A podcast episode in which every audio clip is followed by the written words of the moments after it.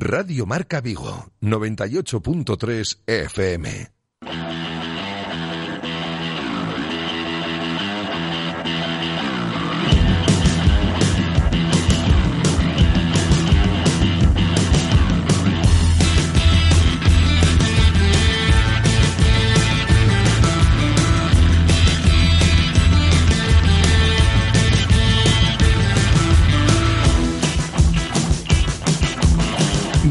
Marca Vigo. José Ribeiro.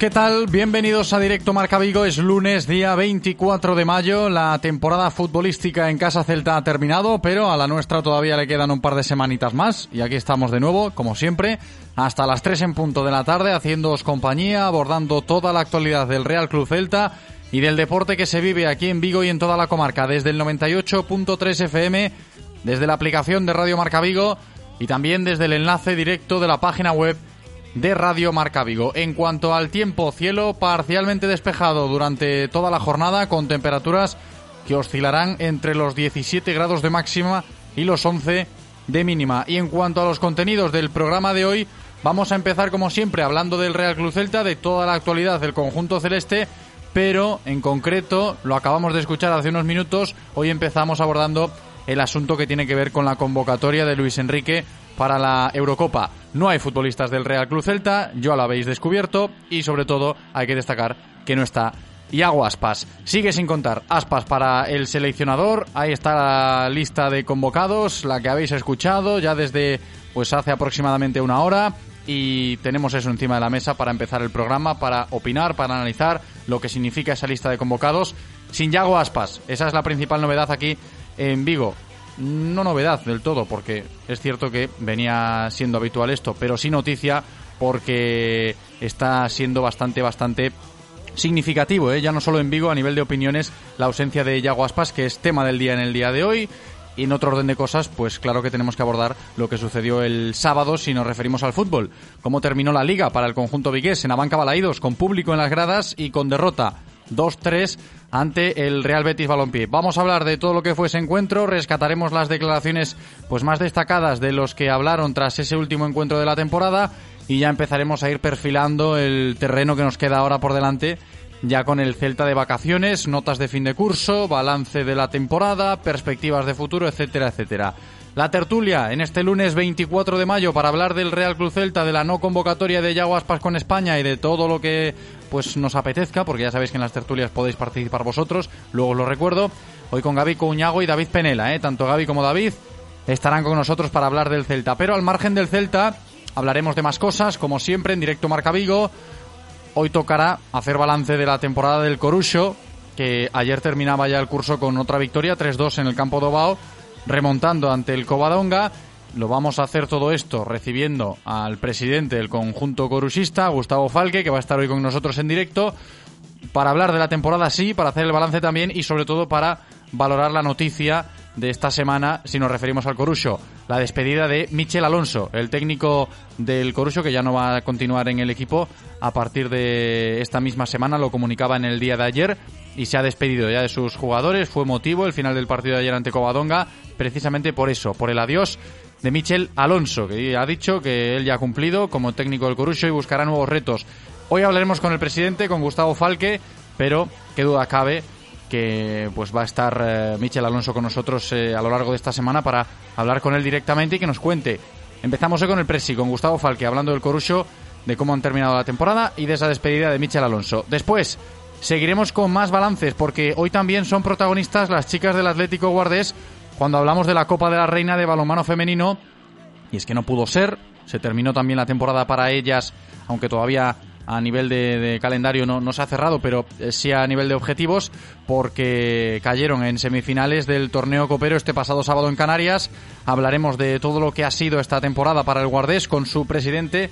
Jesús López, antes de que regresen aquí a tierras gallegas, después de su periplo por Canarias en esa Copa de la Reina, este pasado fin de semana. Luego seguiremos con balonmano, en este caso masculino, porque también vamos a conocer hoy cómo ha sentado el descenso de categoría en el Reconquista de Vigo. Han descendido. Estaremos con José Cerillo hablando de todo esto, jugador y directivo del Reconquista, una persona experta en el mundo del balonmano vigués y a ver cómo está ese proyecto después, insisto, del descenso que se produjo este pasado fin de semana. Cambiaremos el registro para recibir también en el programa de hoy al piragüista Iván Alonso con el objetivo de que nos hable de la Gold River Race, la regata de piragüismo más larga de Europa que se va a celebrar por toda Galicia a lo largo de todo el río Miño en diferentes etapas y que fue presentada pues este pasado fin de semana. Iván Alonso nos contará como principal figura, principal referente a nivel competitivo, pues lo que hay detrás de este magnífico evento. Es eh, grande, grande, grande, eh, todo lo que hay detrás de la Gold River Race, luego hablamos de ella y terminaremos poniendo en valor lo que ha sido la temporada del Benbrive femenino de fútbol sala, recibiendo a su goleadora Claudia Martínez, que este pasado fin de pues echaban el cerrojo al curso en el, en el pabellón central de Astravesas y además con homenaje a la historia del club, 20 años del Benbrive, se acordaron, pues como no podía ser de otra manera, en ese último partido de la liga, en esta temporada histórica ¿eh? para el Benbrive, en la categoría de plata del fútbol sala femenino español. Pues con Clau Martínez terminaremos hablando de esto en el directo Marca Vigo de hoy. Vosotros, si queréis participar, si queréis ser parte de este programa, ya sabéis que podéis hacerlo, siempre os lo recuerdo cuando os presento los contenidos para que no os olvidéis y no seáis tímidos, si queréis aportar vuestra opinión podéis hacerlo enviando notas de audio al WhatsApp de Radio Marca Vigo al 680-101-642. Además hoy, pues para empezar ya tenemos lo del Celta y se me ocurren unas cuantas cuestiones. ¿Qué te parece lo de haber despedido la temporada con público? Podéis opinar sobre el balance del curso en Casa Celta lo de la noticia del día de hoy, que no vaya Guaspas con España, ¿qué te parece? Pues cuéntanoslo todo en el 680-101-642. Si lo prefieres, puedes escribir mensajes en las redes sociales, ¿eh? que os leemos también en el Twitter, arroba Radio Marca Vigo. Y os recuerdo el teléfono de contacto por si queréis llamarnos directamente, realizar cualquier consulta, charlar un ratito con nosotros. La línea está siempre operativa hasta las 3. 986 43 683 986 43 38 Le damos la bienvenida a nuestro técnico Eloy, está ya preparado en la cabina para comenzar eh, un nuevo programa. Yo solo espero que vosotros también lo estéis. Directo Marca Vigo. Comenzamos.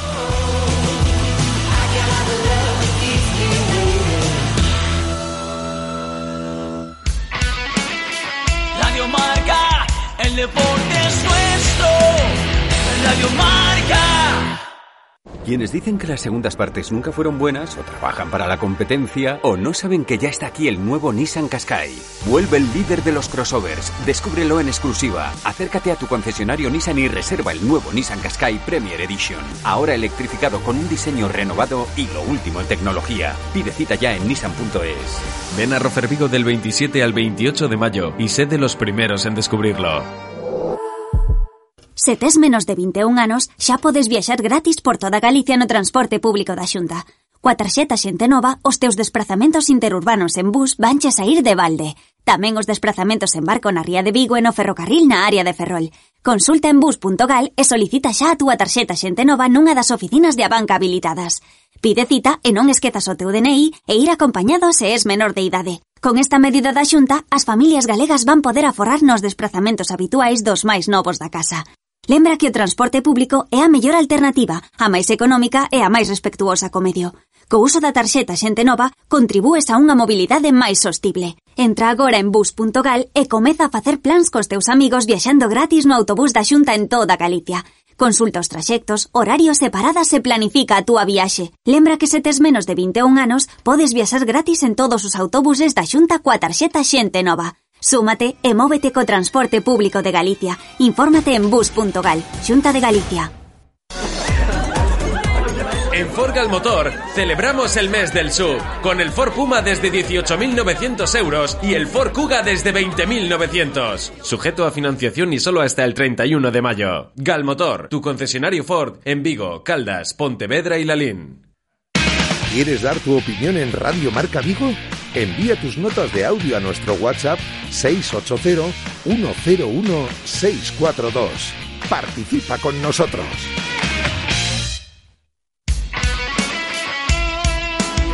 Radio Marca se emoción. Radio Marca.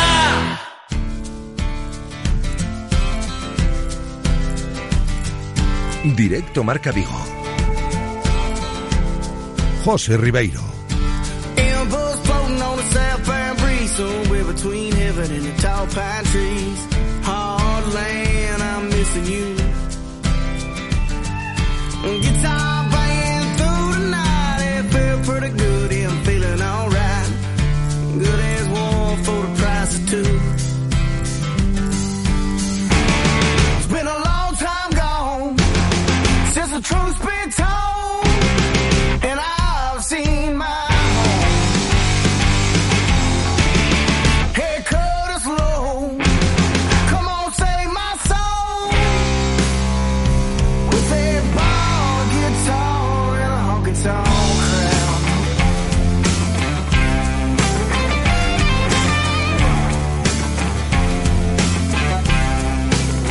Es la una y 18 minutos de la tarde de este lunes, día 24 de mayo, y aquí en directo Marca Vigo tenemos que hablar de muchas cosas ¿eh? en el día de hoy, así que vamos a ir empezando ya con toda la información diaria del Celta de la mano de Codere Apuestas y Grupo Comar. Codere Apuestas y el Grupo Comar patrocinan la información diaria del Celta. Un Celta que ya está de vacaciones, pero que ha dejado unos cuantos argumentos para tratar encima de la mesa tras el último partido de liga disputado el pasado sábado en Abanca Balaídos. Lo sabéis, perdió el Celta 2-3 contra el Real Betis, luego hablamos largo y tendido de ello, pero la noticia principal a esta hora de la tarde, en clave Celta también, por qué no decirlo, la encontramos en la convocatoria que ha ofrecido Luis Enrique con los 24 protagonistas que representarán a España en la Eurocopa este verano. Digo en clave Celta también porque no hay jugadores en la selección española que pertenezcan al Real Club Celta con vistas a esa Eurocopa de este verano y sobre todo sigue sin contar Iago Aspas para el seleccionador nacional. Para algunos será noticia, para otros no tanto porque igual ya lo esperaban, pero no deja de tener mucho calado esa decisión de Luis Enrique, que insisto, ha dejado fuera de la convocatoria para la Eurocopa a Iago Aspas. Vamos a tener en cuenta esto, había voces que apuntaban también a, por qué no decirlo, Bryce Méndez, eh, terminó muy bien el mediocampista de Mos la temporada, tampoco nunca estuvo dentro de los planes de Luis Enrique Bryce. De hecho, por mencionarlo, cuando terminó el partido del sábado contra el Real Betis Balompié, los compañeros del Departamento de Comunicación del Celta le comentaban esa cuestión a Bryce Méndez, si iba a estar pendiente o no de la convocatoria que ofreciera Luis Enrique. De reojo dijo Bryce que estaría, pero no, no estaba dentro de, de los planes del cuerpo técnico del combinado nacional. Y Aguaspa sí que estaba en boca de todos, pero al final sigue sin contar. Y esa es la noticia. No habrá futbolistas del Real Club Celta este verano con España en la Eurocopa.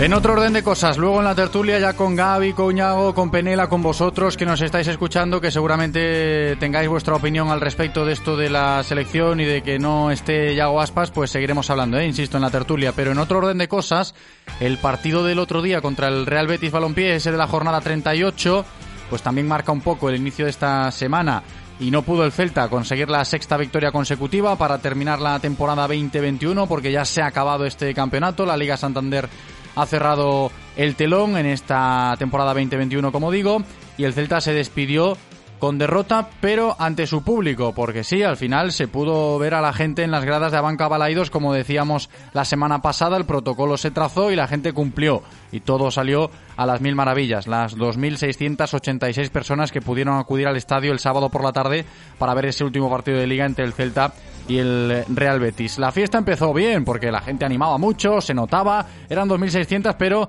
ah, hacía mucho tiempo que no había gente en la banca Balaidos y eso se notó, ¿eh? incluso con eh, las protestas al árbitro, los cánticos al Chacho Coudet, en fin, eh, ese ambiente de fútbol que eh, para mí fue bastante especial también allí presenciándolo in situ en el puesto de narrador, pues se notó bastante ¿eh? y es algo personal. Y eso que empezó, como decía, la fiesta de buena manera porque el Celta comenzó ganando 2-0 con los goles de Yago Aspas y de Brais Méndez, pero remontó el Betis eh, con los tantos de Borja Iglesias, de Fekir y de Víctor Ruiz. Luego el Betis se quedó allí bastante tiempo celebrando el triunfo porque le sirvió al equipo andaluz para meterse en la Europa League, pero al final lo que le importa al Real Cruz Celta es eh, cómo terminó la liga, ¿no? Hablando de- del futuro y de los beneficios que va a poder obtener a modo de interpretar la situación económicamente si nos referimos a esa octava posición en la cual ha terminado el Celta esta temporada. Con 53 puntos, octava plaza para el Real Cruz Celta y enseguida escuchamos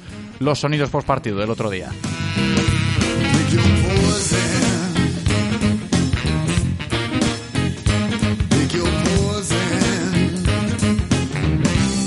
Cuando terminó el partido el pasado sábado por la tarde, pues le tocó hablar a Brais Méndez y a Aarón Martín y vamos a empezar rescatando lo que dijo el mediocampista de Mos, lo que dijo el 23, uno de los jugadores más en forma ahora mismo en el Real Club Celta y uno de los jugadores que se ha ido de vacaciones seguramente con mejor sabor de boca ¿eh? en ese vestuario del Celta. Brais Méndez que quiso valorar en primer lugar el regreso de parte de la afición a las gradas de Abanca Balaidos. Sí, después de, de tanto tiempo, pues es bonito, aunque sea una, una pequeña parte, pues, pues poder verlo. Se ha hecho raro al principio, pues escuchar a gente, pero, pero es bonito y al final, pues, pues también ellos se merecen, después de tanto sufrimiento, poder disfrutar con el equipo. Lo decía yo antes, fue bonito, el ambiente se notó, lo apuntaba Brais Méndez también, lo acabáis de escuchar, a pesar del resultado, pero también hay que matizar lo que nos encontramos en el discurso de Brais cuando habla de cómo se compitió, ¿no? Bien hasta el final, a pesar de la derrota en ese último partido. Sí, al final, pues bueno, no se podido sacar la victoria, pero creo que el equipo siempre compite, da la cara, pelea, lo ha intentado hasta el final, no ha podido ser. Queríamos acabar el año pues, pues con una victoria y, y no ha podido ser, pero bueno, como te digo, contentos porque al final el cambio de, de principio de temporada ahora es increíble, hemos llegado a estar últimos, acabamos la temporada octavos y bueno, creo que, que este es el camino para el futuro. El camino para el futuro que parece estar marcado, ¿no? También en la mente de los futbolistas del Real Cruz Celta. Hablaba Brais Méndez en lo personal. Terminó la temporada marcando un nuevo gol, nueve tantos consiguió Brais en esta campaña 2021. Sí, al final pues siempre lo he dicho y tengo que, tengo que seguir alabando al míster porque desde el primer día que llegó habló conmigo, me dio la confianza que, que a lo mejor pues, pues no tenía, me dejó las cosas claras y creo que, que eso hace mucho al final pues, pues ha encontrado el sitio cada jugador y, y se nota en el campo.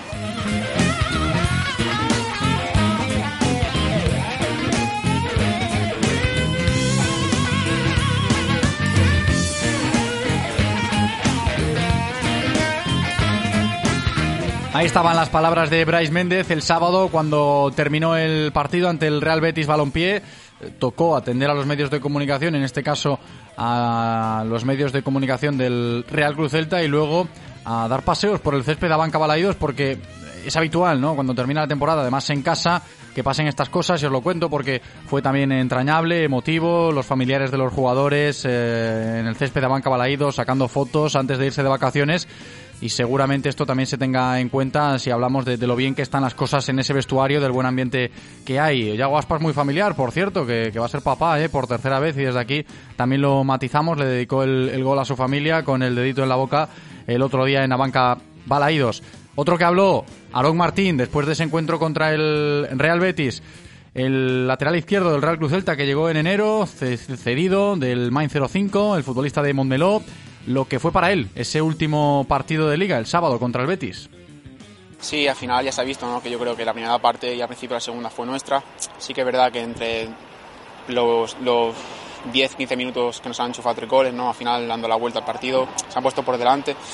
Pero bueno, una pena, una pena darle la victoria ¿no? a la afición en el último partido de liga, sobre todo ese primer partido ¿no? que llegan este año. Es una alegría, una alegría poder verlos aquí en la afición y ayudándonos, ¿no? como, como son esta gente.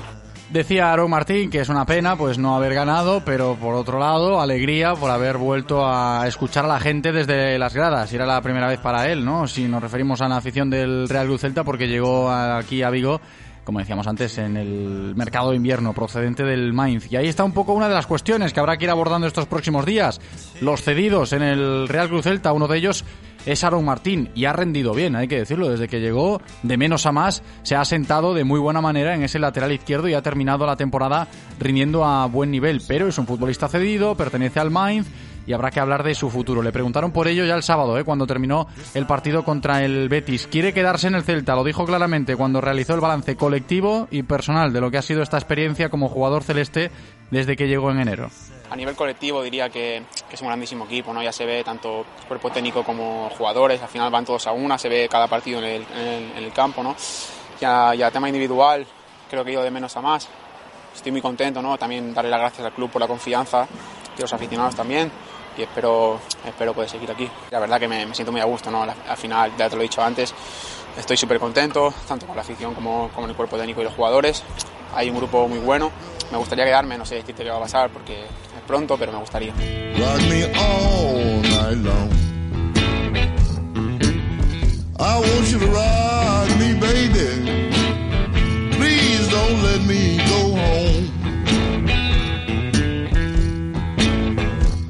When you see me coming, baby, go ahead on Lo habéis escuchado, ¿eh? Lo que dijo Aaron Martín, que quiere quedarse en el Real Club Celta, que está muy contento. Ahora a ver qué pasa, ¿no? Estas próximas semanas, en esas, en esas negociaciones, que no solo va a tener ahí a Aaron Martín como protagonista este tema de las negociaciones, sino a bastantes más eh, efectivos. Vamos a ir tanteándolo desde aquí a medida que vayan avanzando los días, una vez finalizada ya la temporada. Y todavía nos queda por rescatar en el día de hoy lo que dijo Eduardo el Chacho Coudet cuando terminó el otro día ese encuentro contra el Real Betis Balompié en Abanca Balaídos. Las palabras del Chacho, como siempre, nos quedamos con la lectura del técnico argentino del Celta, de lo que fue el encuentro. El partido lo teníamos controlado, con, con el 2-1 ellos se meten en partido y, y bueno, la verdad eh, prefiero eh, hacer un análisis de lo, de lo futbolístico que creo que la gente que pudo venir vio el equipo que quería ver. Eh, creo que futbolísticamente hicimos un partidazo cuando a veces pareciera que es difícil decir que hiciste un partidazo cuando perdés. Pero, pero sí que pudimos mostrar un montón de cosas eh, que les queríamos mostrar a nuestra gente y, seguramente la, eh, la gente se ha, se ha ido con una buena sensación de que, de que este es el equipo o la forma que quería ver. Entonces, eh, poder ver eh, otra vez a, lo, a, los jugadores, poder venir al campo, fueron poco los afortunados, pero seguramente que, que, los jugadores pudieron tener un, reconocimiento muy lindo y, y bueno, tenemos que este, que estar agradecidos de, haber podido jugar este, con público que eh, en la última fecha y, y, bueno, en, líneas generales de la parte futbolística, ya te digo, me parece que hicimos un gran partido con, con eh, algunos errores, cosas para corregir, que, eh, que nos ha, a veces es reiterativo, pero que nos ha castigado resultados para lo que se vio dentro del campo, ¿no? Pero también enfrentábamos un gran rival y este, y bueno, y cuando la tuvo, no lo perdonó. Se extendió el Chacho Coudet en lo que fue para él ese último partido de liga ante el Real Betis Balompié el pasado sábado. También hay que concretar algo que nos va a marcar a nosotros la hoja de ruta y que ya lo puso en valor, sin ir más lejos, el propio Chacho, nada más terminar el partido el sábado. Lo de estos próximos días, que van a ser días intensos, días de reuniones en la sede del Celta, en la calle del Príncipe. Mira, no, seguramente en esta, en esta semana, como dije, definiremos un montón de cosas, poder empezar este a, a hablar de, de, los casos individuales particulares, como hasta ahora no, este, no, no nos hemos referido a eso, así que veremos, veremos cada, eh, cada caso particular, incluido el mío. Así que es algo que, que seguramente esta semana este, trataremos de juntarnos y definir un montón de cosas, por lo menos esa es mi intención. Y, y bueno, nada, siempre digo, tengo una, una muy buena relación con, con la directiva, con el club, así que eh, estaremos charlando, juntándonos en estos días.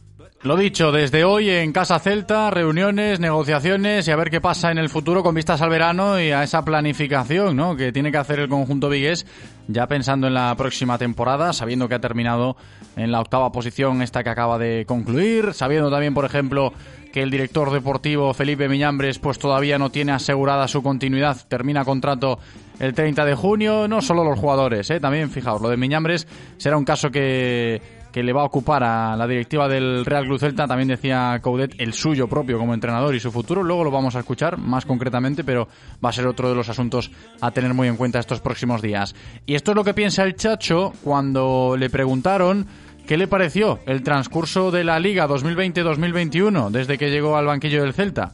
Bueno, fue una liga muy, muy linda porque hasta último momento no se definieron un montón de cosas y también el, el campeón, que bien merecido lo tiene porque ha hecho eh, los méritos, ha, este, ha sostenido el liderato durante muchísimas fechas y, jugando con la, con la presión esa, ¿no es cierto? que Así que un merecido campeón, creo yo. Y, y después de, lo que hicimos, el hubiera hubiese no existe en el fútbol. Eh, lo que sí, eh, me voy, me voy muy muy contento, muy orgulloso porque eh, intentamos jugar todo el tiempo, eh, más allá de, del nivel futbolístico que, pudimos mostrar, que fue muy bueno, también nos hemos acomodado un montón de bajas y, un montón de dificultades. Imagínate que lo querés ir a ganar de local y no tenés más delantero. Entonces a veces no, eh, intentás este, ver la forma de cómo, de cómo ir a buscar de, alguna manera de donde podés ser más agresivo y donde podés lastimar un poco más, pero, bueno, son las dificultades que se nos han ido presentando y, a las cuales nos hemos ido acomodando. Así que yo estoy eh, muy, muy contento con lo que ha hecho este grupo de jugadores, cómo se ha brindado, sosteniendo ese, ese gran nivel, ese gran juego, esa entrega. Eh, a, mí, a mí me gustó mucho el equipo. Le gustó el equipo, el Real Club Celta, a Eduardo el Chacho Codet y le gustó también la liga, ¿no? Cómo ha ido transcurriendo, transcurriendo todo, perdón, a lo largo de estos últimos meses desde que llegó el Chacho al banquillo del Real Club Celta, ya por el mes de noviembre. Y la última cuestión, que quizás es la más importante, ¿no? De lo que nos dejó el partido del otro día contra el Real Betis Balompié. Mucha gente pensando en el futuro ya de este Real Club Celta, que sí, que los jugadores se van de vacaciones, que ahora es tiempo de reuniones, de negociaciones y de impaciencia quizás, ¿no? ¿Va a continuar el proyecto por este camino? Bryce Méndez decía que sí, muchos jugadores piensan que también el camino ya está hecho para continuarlo, ¿no? La próxima temporada, pero falta la guinda, ¿no? Lo que dice el entrenador, el líder de, de todo esto, ¿no? El que ha devuelto la fe al celtismo, Eduardo el Chacho Codet, hablando claro, quiere quedarse en Vigo y quiere seguir siendo entrenador del Celta. Que yo me quiero quedar acá Estoy muy feliz acá, aunque me, aunque me veas medio cansado es también del final de temporada, pero eh, estoy muy contento acá, no me quiero mover. Y, bueno, vamos a intentar cambiar los horarios porque no te puedes ir a tomar una caña a veces y, eso te pone mal, Santi. Pero bueno, vamos a ir modificando a ver si el torneo que viene podemos. Este. Tengo, tengo una gran expectativa, eh, estoy muy feliz acá, estoy muy contento con con este grupo de jugadores y creo que, que, se pueden hacer eh, eh, mejor las cosas. Eh, siempre la, exigencia te hace mejor y así que, que bueno, ojalá este, podamos hacer algo de sostenerlo en el tiempo y, y que nos exijan más para, para seguir creciendo.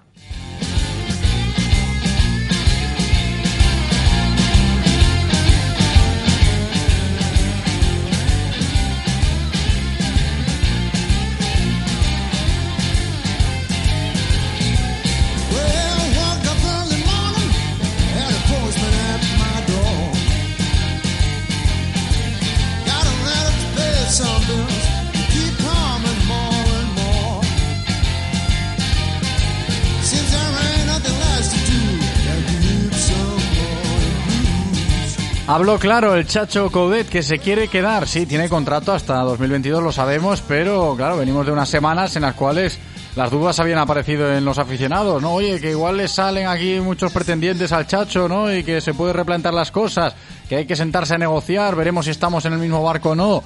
Él lo ha dejado claro, ya lo habéis escuchado. Ahora bien, esta semana de reuniones veremos cómo transcurre y qué le puede ofrecer el Real Cruz Celta, qué puede aportar también el Chacho en esas reuniones. Pero lo importante es que hay sintonía ¿eh? en todos los ámbitos en el club y hacía mucho tiempo que no teníamos esta sensación también desde los medios de comunicación. Y soy sincero, es una grata sorpresa ver esto. No, no escuchar al Chacho decir que se quiere quedar, no, no. Notar que hay sintonía en todas las partes del Real Club Celta, directiva, cuerpo técnico, vestuario. Hacía mucho tiempo ¿eh? que no pasaba esto en el Celta y creo que merece la pena destacarlo. Ya tenemos todo expuesto en el día de hoy en clave celta para seguir hablando del conjunto celeste, pero ya con tintes de análisis, de opinión, en la tertulia. Con vosotros si queréis opinar, ya lo sabéis, ¿eh? pero también con las voces de nuestros compañeros Gaby Couñago y David Penela.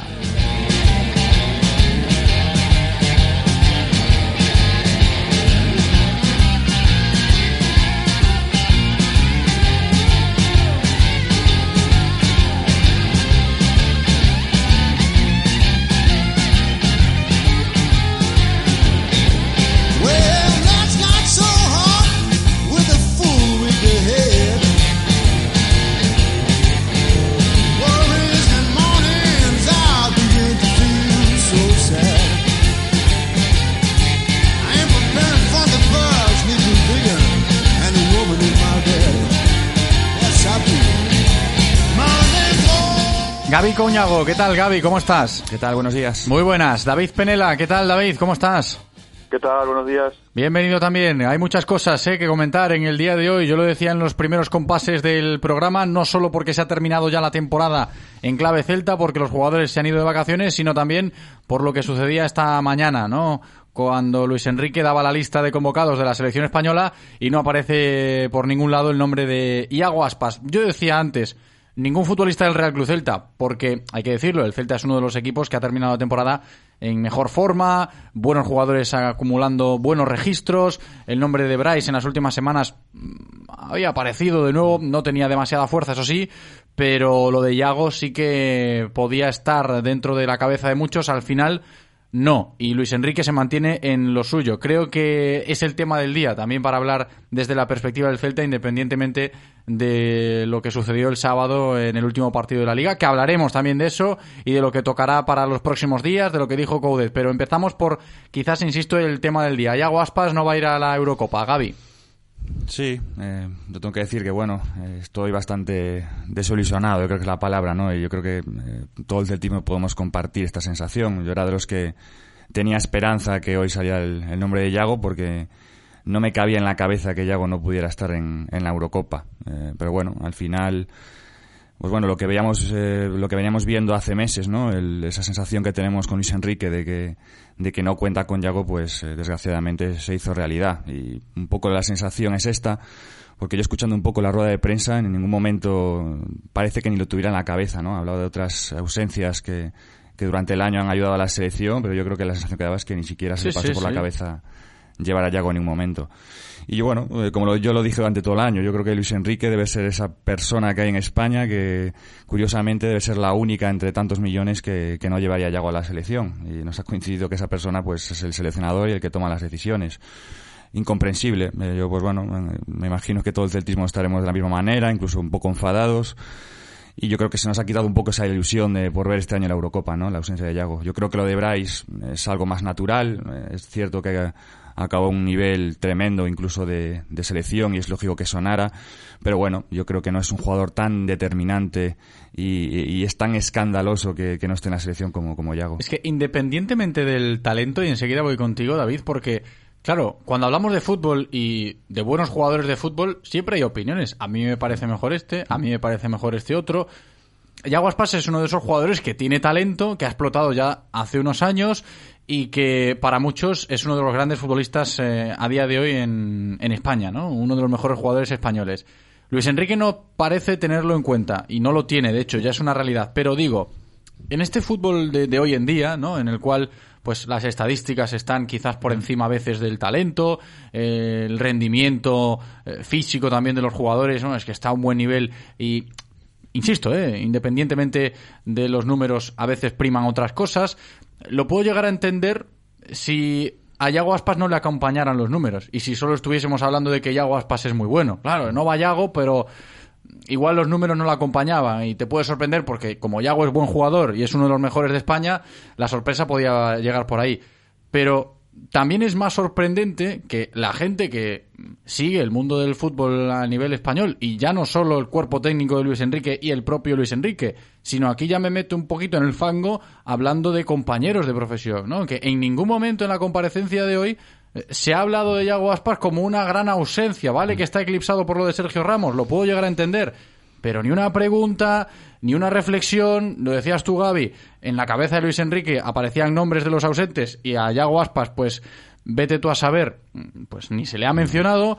Y voy a lo de los números, que quizás es una grata sorpresa, pero precisamente también por lo de los números, que nadie se haya dado cuenta o haya puesto en valor en el día de hoy de que, caramba, España ha dejado fuera de una Eurocopa a un futbolista que ha marcado 14 goles, que ha dado 13 asistencias y que el otro día lo leía también y lo voy a decir, es uno de los jugadores más significativos a nivel europeo, hablando, insisto, de, datos, de registros, de goles, porque el dato que tenía yo por aquí apuntado, que es el que leí yo el otro día, me parece un escándalo, que Yago ha marcado 14 goles este año. Sí, pero es que Yago Aspas lleva 6 años seguidos marcando 14 o más goles en la élite del fútbol. Y ese registro tan solo lo ha conseguido Leo Messi, Cristiano Ronaldo, Robert Lewandowski, Mohamed Salah, Harry Kane y luego Yago. Y entonces, claro, la gente no parece echarse demasiado las manos a la cabeza cuando estamos hablando de que hoy nos hemos enterado de que España va a jugar en Eurocopa sin ese jugador. David. Es que no, es una lista que no. es difícil de asimilar pues ya lo de Yago ya es que estáis exponiendo todos los números. Que te vayas solo con dos nueves puros y no lleves al segundo máximo goleador español, con esas cifras que estás tú diciendo ya te, ya, te llama la atención. Pues que además ves a gente, con, todos los respetos, Sarabia no está jugando nada en el PSG. Adama Traoré, las veces que ha ido, no se amolda la forma de jugar de, esta selección.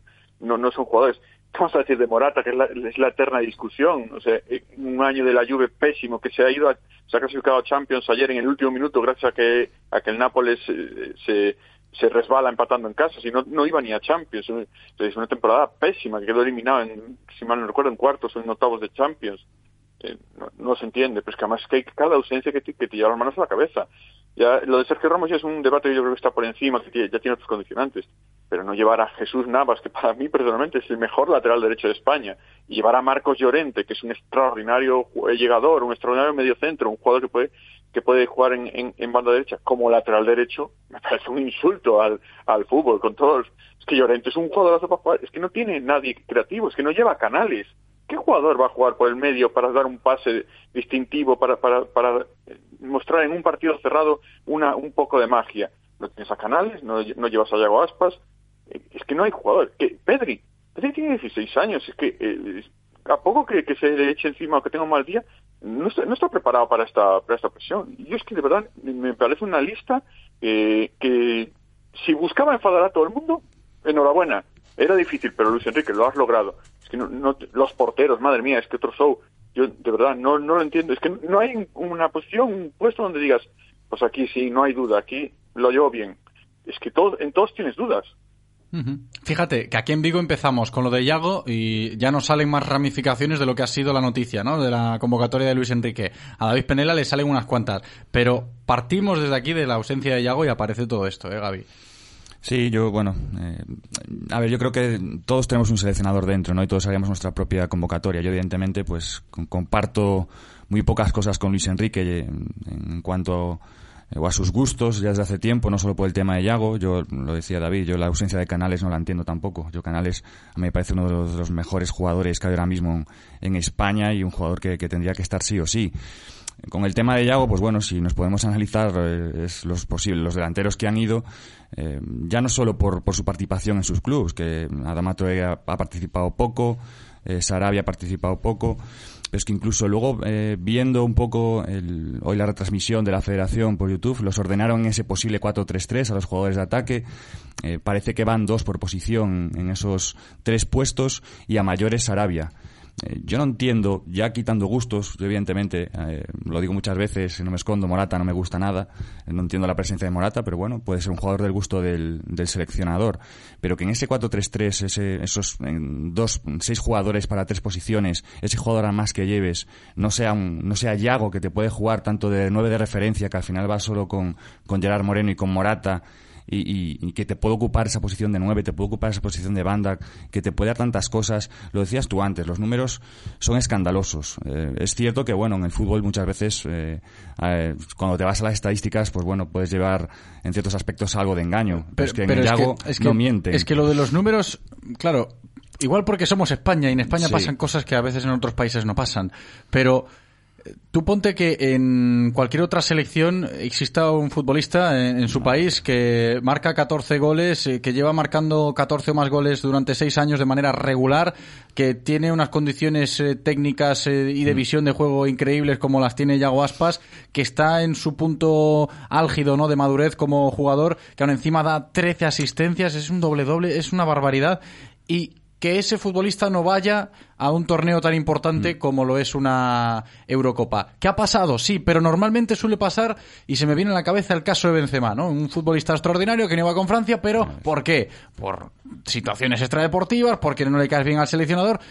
Aparentemente y Aguas pasa Luis Enrique no le ha hecho nada, ni al resto de sus compañeros de la selección española.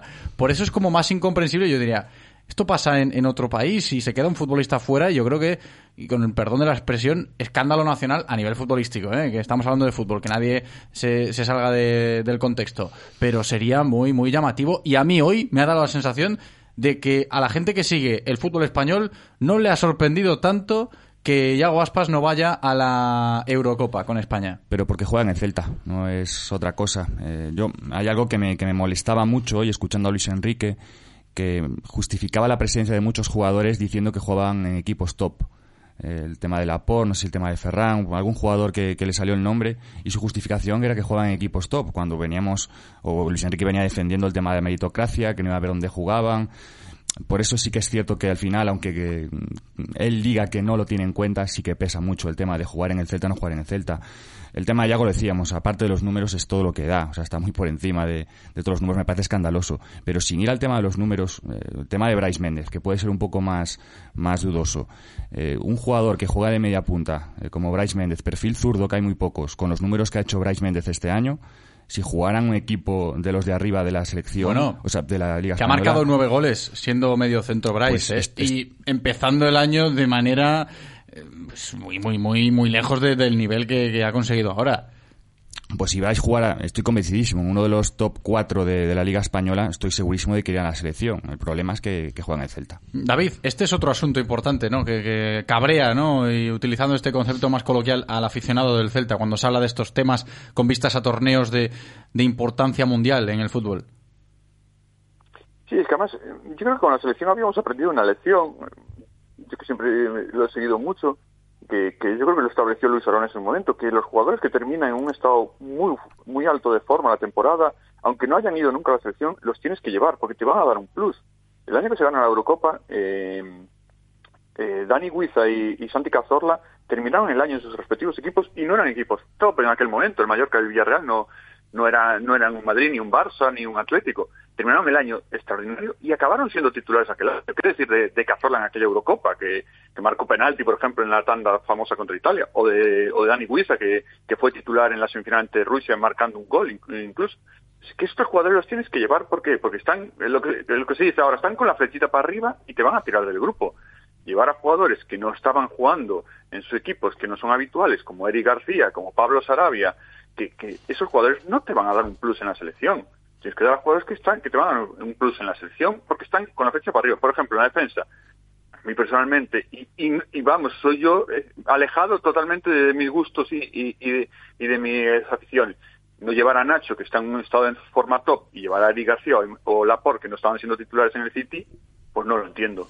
Pues no lo entiendo. Llevar a Marco Llorente para jugar el lateral derecho cuando tienes a Navas, que ha hecho un temporadón, que el Sevilla ha hecho su mejor temporada en puntaje de, su historia, ganando la Europa League en agosto, no lo entiendo. Y decir lo de Aspas, son jugadores que Es que yo estoy pensando en una, delantera con Aspas, Ferran y, Gerard Moreno o, Dani Olmo, es que aparece una- eh, jugadores que se van a entender entre ellos. ¿Qué pinta Morata si es un jugador que no, que no se adapta a su forma de ser? Y para llevar un 9, un 9 posicional ya tienes a Gerard Moreno. Yo entonces que llevaría a Rafa Mir, te digo, llevaría a Rafa Mir, el delantero del Busca, antes que a Morata, que me parece que ha terminado la temporada extraordinaria, me parece un jugador de, un futurazo enorme. Es que son muchas cosas que no, no logro comprender. No, no, la lista de Luis Enrique hoy, insisto, ha generado mucha, mucha controversia. Eh, de lo que viene siendo el Real Cruz Celta, sabemos lo que hay, pero insisto, la controversia en el resto del territorio español parece que si se habla de Yago Aspas no existe demasiado. Y esto es lo que a mí pues me, chirría mucho. ¿eh? Y yo creo que, que en España hay hay mucha gente que sabe de fútbol y hay periodistas que también llevan muchos años dedicándose a esto. De hecho, periodistas que estaban en esa sala de, prensa cuando Luis Enrique estaba hablando en el día de hoy y que a mí personalmente, insisto, me sorprende mucho que nadie le haya eh, puesto demasiado énfasis al tema de la ausencia de Yago. Pero, en fin, vamos a escuchar opiniones de la gente que nos está escuchando y tenemos muchas historias hoy, mensajes escritos, notas de audio. Saludamos a Eloy, a nuestro técnico, que nos cuente un poquito cómo, cómo está el tema. Eloy, ¿qué tal? ¿Qué tal? Buenos días. No sé qué te sorprende de que no pregunten por aspas. Porque a mí, a mí no me, me ha sorprendido sorprende. en absoluto. Me en sorprende absoluto. mucho. Al igual que no me sorprende lo que ha hecho Luis Enrique, vamos. O sea, es que Creo que las opiniones que tenemos por ahí van un poco por, por esos eh, derroteros. como, ¿no? es, Eh, como es lógico. A ver, a ver, lógico. ¿qué tenemos? Porque tenemos Twitter, tenemos sí, sí, eh, WhatsApp. tenemos en WhatsApp, mira, nos dicen qué vergüenza de convocatoria, tres suplentes de su amigo Guardiola. Y nos mandan aquí, nos ponen Morata, 11 goles, 10 asistencias. Adama Traoré, 2 goles, 3 asistencias. Sarabia, 6 goles, 4 asistencias. Dani Olmo, 5 goles, 10 asistencias. Ferran Torres, 7 goles, 2 asistencias. Oyarzábal, 11 goles, 8 asistencias. En su casa, Yago Aspas, 14 goles, 13 Sí, sí, asistencias. sí, es que es. Santi Mina, Santi Mina, 12 goles, 3 asistencias. Bryce Méndez, 9 goles. Sí, sí, es escandaloso. Eh, salvo, Lo de los salvo- registros es escandaloso. Salvo Oyarzábal, que me parece que. Sí, no, no, pero- Tenía, yo creo que, debería- que tenía que estar, pero bueno, no sé. Pero Yo- por eso decía yo antes la reflexión que lanzaba, el tema de que mm, a la hora de opinar eh, acerca del rendimiento de jugadores está lo del talento y lo de los números. Lo del talento está ahí y siempre ha estado. Y yo creo que ahora está cogiendo mucho más peso el tema de las estadísticas, de el Big Data, todo esto, ¿no? Del No, fútbol pero, moderno. pero creo que, lo, dijo antes, lo dijo antes Gaby, la- lo de la meritocracia. eh, Eso, sí, eso es nos lo quiso vender. Celta. Claro, eso nos lo quiso vender, porque es, es más, te aseguro que no ha visto un partido del Celta. Eso, Te, lo, te lo aseguro. eso, eso- No, no, te lo aseguro. Le han dicho que Yago Aspas lo estaba haciendo muy bien y él ha dicho, vale, perfecto, me parece estupendo. No ha visto un partido del Celta. Eso Te sería, lo aseguro. Eso sería grave. ¿eh? Yo creo que todo el cuerpo técnico de, de la selección española lo, lo tiene en cuenta, los partidos y demás. Lo que pasa que no me acaba de entrar en la cabeza el, el, por qué. Pero bueno, eh, es un día para hablar de esto y para escuchar a la gente que también estará con ganas de opinar. Nos has leído estos mensajes, luego tenemos más en el Twitter y tenemos bastantes en el WhatsApp, notas de audio. Vamos a ir por partes. Primera ronda de opiniones en el 680-101-642. Buenos días, Radio Marca. Eh, acabo de escuchar la convocatoria de Luis Enrique y me produce, eh, no sé, eh, no sé cómo definirlo. Eh, me parece que es un caprichoso, un tozudo, un cabezón y que, y que no sé a qué razones atiende, porque es que no hay en ningún eh, ni- ningún soporte en el cual te puedas basar para, para no convocarlo a Yago, porque es que es el máximo asistente, uno de los máximos goleadores de este año, el máximo goleador de los últimos años. Eh, es un jugador dinámico y, y no, no entiendo. Eh, ¿Será porque juega en el Celta o, o porque tiene treinta y pico años? Pero es que desde, desde ya me, dec- no sé qué decir ya porque estoy en shock. Eh, desde ya me declaro antiselección española y, voy a ver los partidos solo pero para que pierda, nada más. Mm, eh, apoyaré a Portugal o a quien sea, pero desde luego a la, a España de Luis Enrique no. Hola, buenas. A ver, lo de Aspas yo creo que lo sabíamos todos, ¿no? Lo intuíamos todos. Yo no sé. eh, lo que creo es que un, un delantero que ha sido varios años consecutivos, Zarra, que este año ha sido el segundo máximo goleador español y el máximo asistente de la liga, de la liga. Que no lo lleves, a mí solo me parece que es que tienes algún tipo de problema personal algún tipo de filia o de fobia, perdón, algún tipo de resquemor, algo, no sé, algo. Y obviamente el famoso vídeo aquel eh, cuando perdió la selección española, el vídeo que puso el Celta, que colgó el Celta con la música de Titanic, hundiéndose el barco y tal, sinceramente creo que tampoco ayudó y que ha sido la puntilla que le faltaba a Yago para cerrar su capítulo en la selección española. Siendo egoístas, siendo egoístas para nosotros mejor.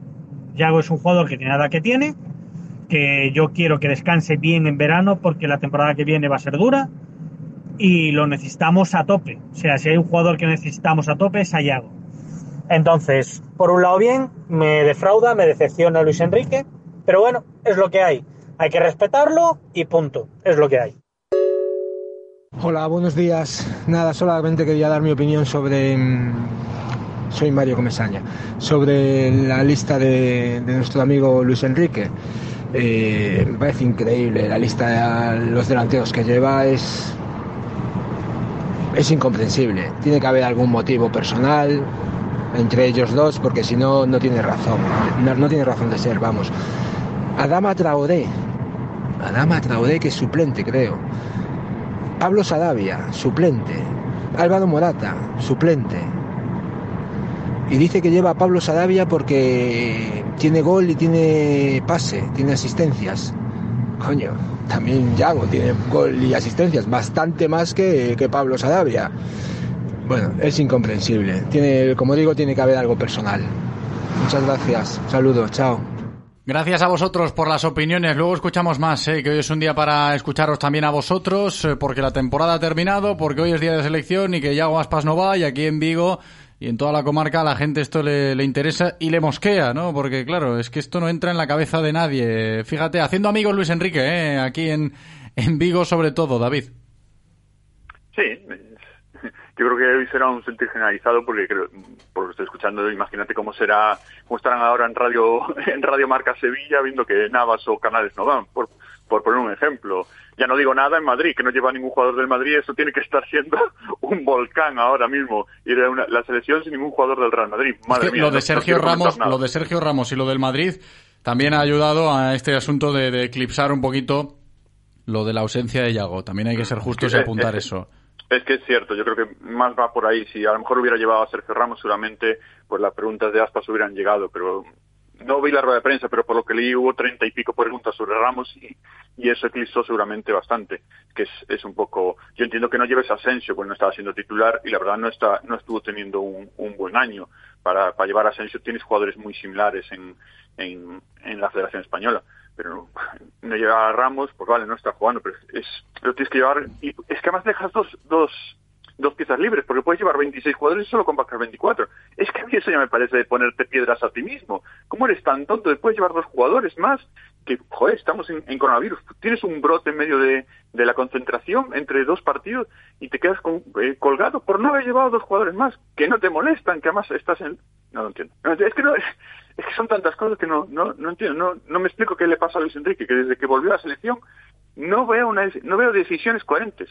Todos, todos son cosas raras. Y el equipo cada vez funciona peor, porque lo hemos visto en, en los partidos de clasificación, que ha, hecho partidos muy males contra selecciones inferiores. Es, es así. No, y esto genera, esto genera, esto ya es opinión, ¿eh? y está lejos de lo que tiene que ver con el Real Club Celta y la ausencia de Yago, pero como hoy es un día de la selección y aquí en Vigo nos afecta un poquito porque la sorpresa ha sido mayúscula eh, por el tema de Yago, pero eh, yo creo que esto genera crispación en el seguidor de, fútbol en España, cuando llega el verano y aparece eh, la selección española, antaño era algo bonito e ilusionante, y creo que no sé si se lo ha cargado ya Luis Enrique, pero se, se está cargando todo lo que se había conseguido con Luis Aragonés y Vicente del Bosque a nivel de afición. ¿eh? Luego lo de objetivos en el campo y rendimiento es muy difícil porque la generación de antaño era una generación de futbolistas extraordinaria y seguramente tardará mucho España ¿no? en volver a tener eh, futbolistas como los que ganaron la Eurocopa con Luis Aragonés y, y el Mundial con Del Bosque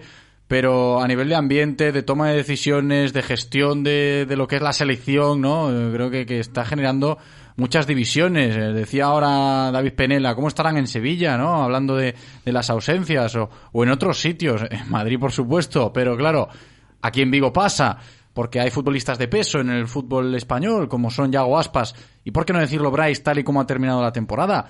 Entonces creo que, que se está generando un ambiente que no va a favorecer nada al, seguimiento de la selección española este, este verano, Gaby.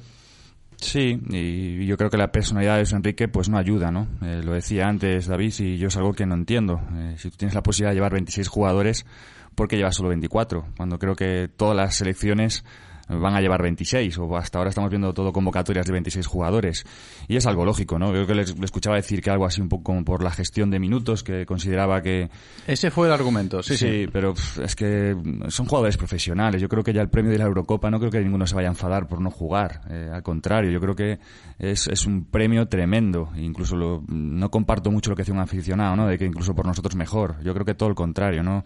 El, premio que es la Eurocopa yo creo que iba a reforzar muchísimo a Yago Aspas y seguramente pues eso eh, pues eh, beneficiaría luego en su rendimiento en el Celta seguro, seguro. Pero bueno, es, es lo que tenemos, ¿no? Como decimos, pues bueno, es una pena porque sobre todo a nivel aficionado, eh, lo que antaño vivíamos, eh, pues ilusionados esperando estos grandes torneos, ahora da la sensación que ni fu ni fa, ¿no? Que, que incluso si perdemos en, en la primera fase, pues como que tampoco nos importa demasiado. Yo creo que para todos los que nos gusta el fútbol, pues mm, da, da un poco de pena, ¿no? Yo creo que en estas fechas a todos nos gusta ilusionarnos y yo creo que todos teníamos la esperanza de que, de que Yago mm, Aspas estuviera, ¿no? Porque ya no solo por un tema de justicia, sino porque eh, es, es algo obvio, ¿no? Que a, que a todo el mundo, aunque bueno, como dices tú, el tema de Sergio Ramos parece que, que hace demasiado ruido y, y, bueno, me parece que se desvía un poco la atención, pero también es cierto que yo veo muchos medios nacionales reclamando el tema de, de Aspas. Estaba viendo Twitter y bueno, eh, sí que llama un poco la atención. Es una pena, ¿no? Eh, yo te- ya te digo, sobre todo a nivel aficionado me, me da un poco de rabia porque sobre todo aquí en Vigo y seguramente en otros lados no se va a vivir de la, de la misma manera. Es que, es que tiene toda la lógica del mundo esto que yo he planteado, que refuerza a Gaby, David, y, y no se escapa mucho de lo que es la realidad a día de hoy, hablando de la selección tras la lista que ha ofrecido Luis Enrique. Sí, es que además, a ver, eh, seamos eh, sinceros y, y todos estamos viendo cómo está nuestra situación. Lo, lo lógico es que, ojalá no sea así, pero lo lógico es que España no, no tenga un largo recorrido en la, en la Eurocopa, porque hay selecciones muy potentes, no porque España tenga mala selección, que tiene una, tiene, siempre tiene buenos jugadores, sino porque hay selecciones, tú ves la lista de Francia y es que es brutal. ¿Qué decir de Inglaterra, que está a un nivel altísimo, de, de, de Alemania, que Nah, lo, lo de Francia es escandaloso, eso es verdad. Es que, eh, eh, entonces, si, si ya lo más seguro es que tengas, como te toca un cruce malo, te puedas ir eh, de, de la Eurocopa, oye, a mí me parece que hacer unos cuartos siempre me parece un torneo muy respetable. Como, como te pongas piedras, te lo van a saltar. O sea, como no pases de la primera fase, te va a saltar todo esto. Como caigas en octavos, como le pasó a, a Hierro en Rusia, te va a saltar todo esto. Incluso en cuartos, como caigas con una selección menor, o incluso aunque sea una superior, te va a saltar todo esto. ¿Por qué te estás poniendo tantas piedras a ti mismo cuando no tienes esa necesidad? Después, es lo que decía, es que lo de dos jugadores, que tal, ya no solo por el coronavirus, estamos viendo, todos los equipos están cayendo lesionados como, como, como fruta madura en, un- en, en un árbol en verano. Eh, todas las jornadas, y si repasas las estadísticas de todos los partidos, hay cambios en la primera parte en casi todos los equipos. Lo normal es que todos estos jugadores que ya tienen una carga enorme por una temporada muy muy corta y con los mismos partidos de una temporada normal, es que a poco que le, que aprietes un poquito, te van a, vas a tener muchos lesionados. Por eso el resto de seleccionadores llevan 26 jugadores y por eso todas las selecciones pidieron, por favor, oye, que se hagan convocatorias de 23 y no de 26 por eso. Porque lo, lo lógico, lo normal, y ya lo veréis, es que va a haber muchos lesionados de musculares, de tensiones, de, de roturitas, de micro roturas, que son dos, tres semanas de recuperación y que te supone ya perderte todo el torneo. ¿Qué va a hacer Luis Enrique sin el primer partido? Ojalá no suceda, pero te quedas sin, sin Marcos Llorente. Que vas a jugar con Azpilicueta de lateral derecho todo el torneo, sin recambio. Pudiendo haber llevado a Nacho, que además de ser un buen central y ha hecho un buen final de temporada, te puede jugar en, las dos, en los dos laterales. Por utilizar el campo de Nacho, que lo estamos utilizando Sí, sí, ahora sí, en, en esta. Podríamos utilizar cualquier otro. A mí no me... No, es que es, es, es incoherente en, en tal como está esta temporada haber hecho esta, estas decisiones. Lo de Luis Enrique haciendo amigos, que, que decíamos antes. Y, y no solo por lo de Yago Aspas, ¿eh? que ha sido sorpresivo creo que todo. Em, hablando de- de- del asunto de la convocatoria. Gaby, vas a apuntar, pero tenemos que escuchar más opiniones, que nos siguen entrando audios. También tenemos esos mensajes en el Twitter. Eh, segunda ronda de, de voces en nuestro WhatsApp. Ya sabéis que podéis aportar todo lo que queráis ahí al 680-101-642. Hola, buenos días. Eh, yo quiero hablar de un tema que no ha salido hoy Y es que yo al Chacho Codel le doy una notaza como entrenador, pero tengo que ponerle un- una pega. Y es que eh, quiero denunciar aquí abiertamente un caso de moving laboral. Y es que hay un jugador que no ha sido citado para ir ni siquiera al estadio en el último partido, cuando Coudet citó incluso a todos los lesionados y muchos canteranos. Ya sabéis de quién hablo, es algo que me parece muy mal, no hubiera costado nada llevarle, a veces ya se chincha por chincharle. Ya sabéis que yo en lo personal confié y sigo confiando, que nadie se confunda y el barco sigue a flote. Una auténtica vergüenza lo que hizo Luis Enrique con Aspas. Él y Gerard Moreno son los mejores delanteros nacionales. Que no haya, que no haya llevado a, a Aspas es increíble. Pero bueno, de este, de este hombre que quiere estar en todas las fiestas, pues pasa lo que pasa. Y lo siento por Aspas, porque Aspas quería ir a la selección. A mí, pues si no va, pues mm, no, no corre riesgo de lesionarse. Y bueno, eh, yo cuando juega la selección y cuando juega el Celta hay una diferencia muy grande. Por el Celta sufro, por la selección no, si gana, gana, y si no gana también me da igual. Pero el Celta es otra cosa. Venga, Aspas, eh, anímate y es lo que hay. Buenos días, Radio Marca. Vamos a ver. Eh, no sé de qué os extrañáis de, de que Yago no vaya a la selección. En parte a mí, pues os lo digo, me jode bastante, porque creo que Yago, los números ahí están, ha hecho más que méritos para, para estar en la selección. Pero al final el Celta, eso vamos a pensar en el Celta. Eh, eso al Celta le viene bien porque Yago ya sabéis que últimamente, pues eh, cuando se lesiona, parece que le cuesta un poquito más recuperar eh, la forma. Y yo creo que nos viene bien, que tenga descanso, que esté bien para el Celta para la temporada que viene. Y la temporada que viene pues seguirá callando bocas, seguirá haciendo buenos números y seguiremos con el mismo debate. Y para que para hacer una especie de símil y vais a entender perfectamente, yo creo que Yago Aspas es para, para Luis Enrique, lo que en Remor es para el Chacho Coudet. Un saludo y enhorabuena por el programa. A la Celta. Muchas gracias por las opiniones y vuelve a salir el nombre de Emremor, ahora ya de manera explícita y el primer oyente que lo dejó caer, que ya por la voz lo reconocemos, que es el capitán del barco de Emremor esta temporada y venga, lo apuntamos porque también es actualidad. Eh, es otra de las historias que nos dejó el último partido de liga del Real Club Celta. Lo habíamos dicho la semana pasada, a Emre le dieron el alta y había que esperar a ver qué hacía el Chacho Coudet ya con el recuperado al 100% de la pubalgia, si lo convocaba o no. Y no lo convocó. Y este oyente se sorprendía un poco, pero también hay que decirlo, el Chacho Coudet ya le ha dicho a- al club que por favor eh, aceleren la operación salida de Emremor, que, que no lo quiere, que no va a contar con él.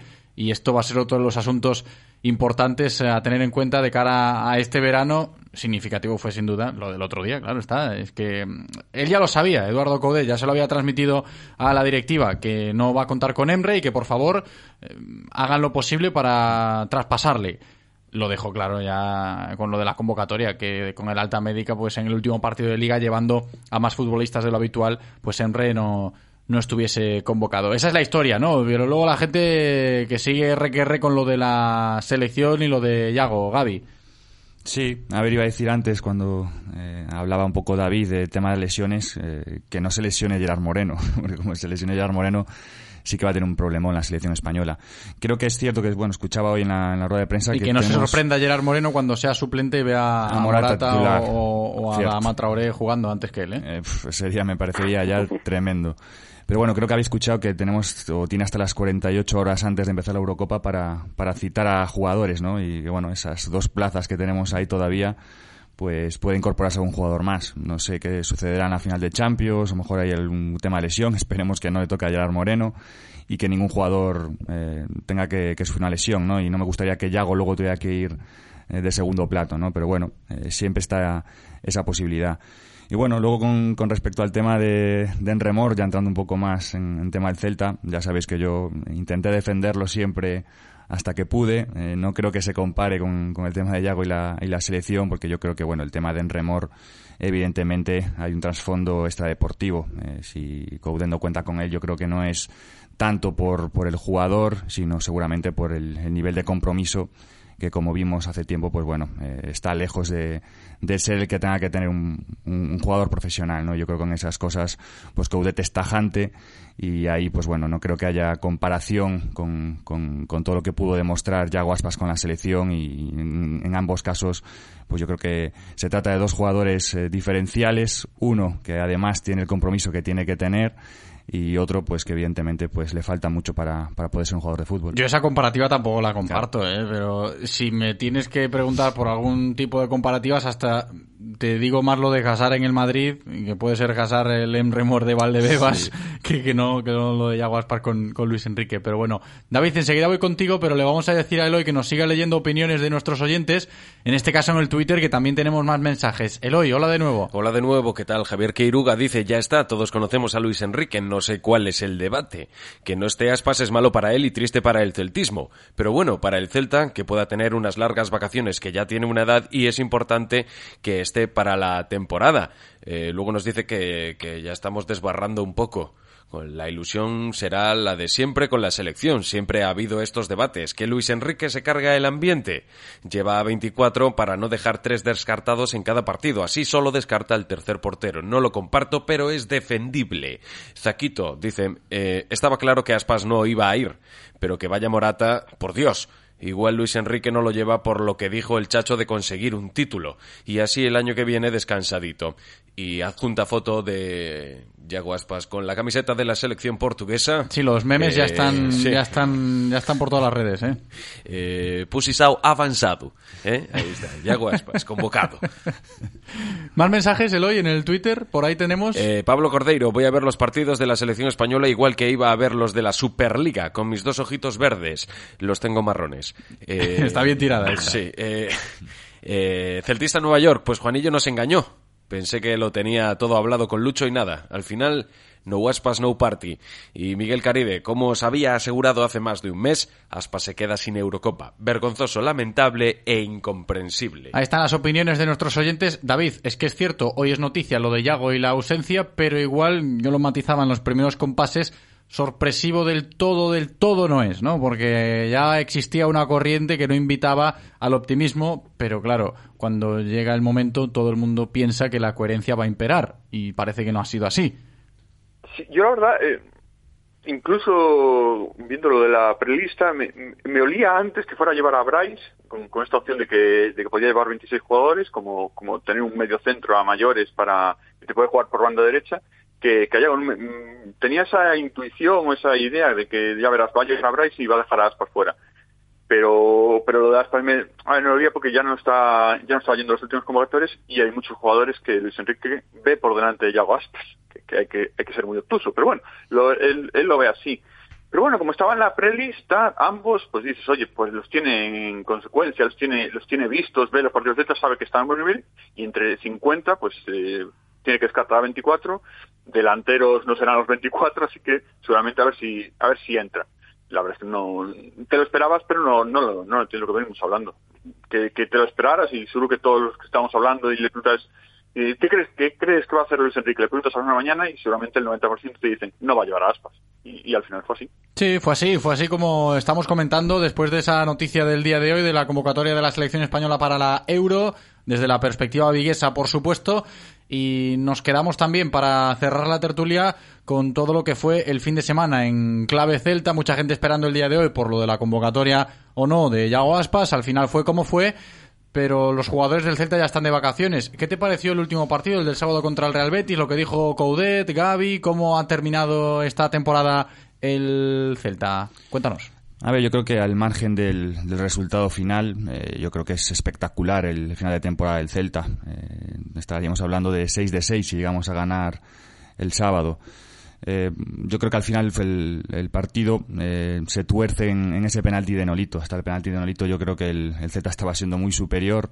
Ese penalti tonto que, bueno, es desafortunado, eh, mete al Betis en el, en el partido y luego, pues bueno, se ve un, equipo que realmente se estaba jugando mucho contra otro que, que, evidentemente pues ya no jugaba nada. Y esas energías extras que, en el final de temporada y más eh, cuando te juegas algo tienes que tener, pues bueno, un equipo ya no las tenía eh, y otro equipo, pues bueno, se le iba la vida por intentar meterse. Yo creo que esa fue un poco la diferencia, ¿no? una pena el resultado, pero yo creo que no, no empaña para nada este, este final de temporada espectacular del, del equipo. David, y también lo del camino, ¿no? Que ya está trazado para la próxima temporada, a pesar de la derrota, la inercia, lo decía Bryce, lo apuntaba también Coudet, que se va de vacaciones el equipo, sí, perdiendo el último partido de liga, pero con unas sensaciones tremendamente positivas.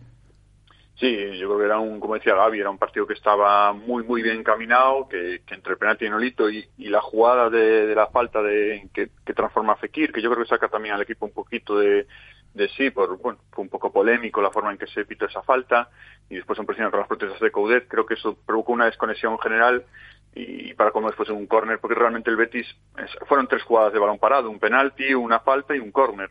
No, no estaba en el partido, pero bueno, después eh, es lo que decía Gaby, el equipo jugaba mucho, después con 10 eh, defendieron muy bien, se cerraba muy bien, el Celta solo tuvo ese cabezazo de Carlos, pues yo creo que, que iba, un poco todo por ahí. Y las sensaciones son buenísimas y, lo que dices tú, están puestas las bases, yo creo que tenemos un 11 claro titular que debe ser solo eh, trastocado con cuatro, con cuatro pinceladas, que no es lo que venía sucediendo, que siempre teníamos muchas dudas.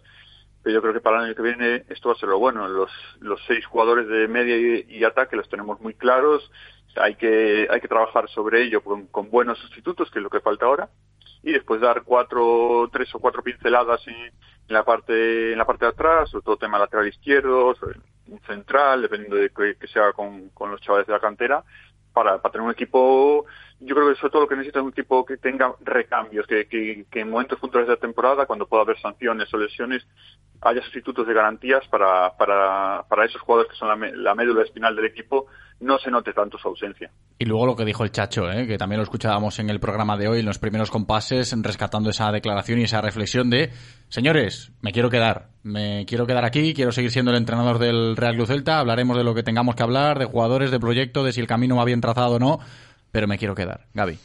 Sí, y yo creo que es muy buena noticia, ¿no? Yo creo que lo, deja claro y yo espero que, bueno, que no haya ningún tipo de problema para, para que continúe.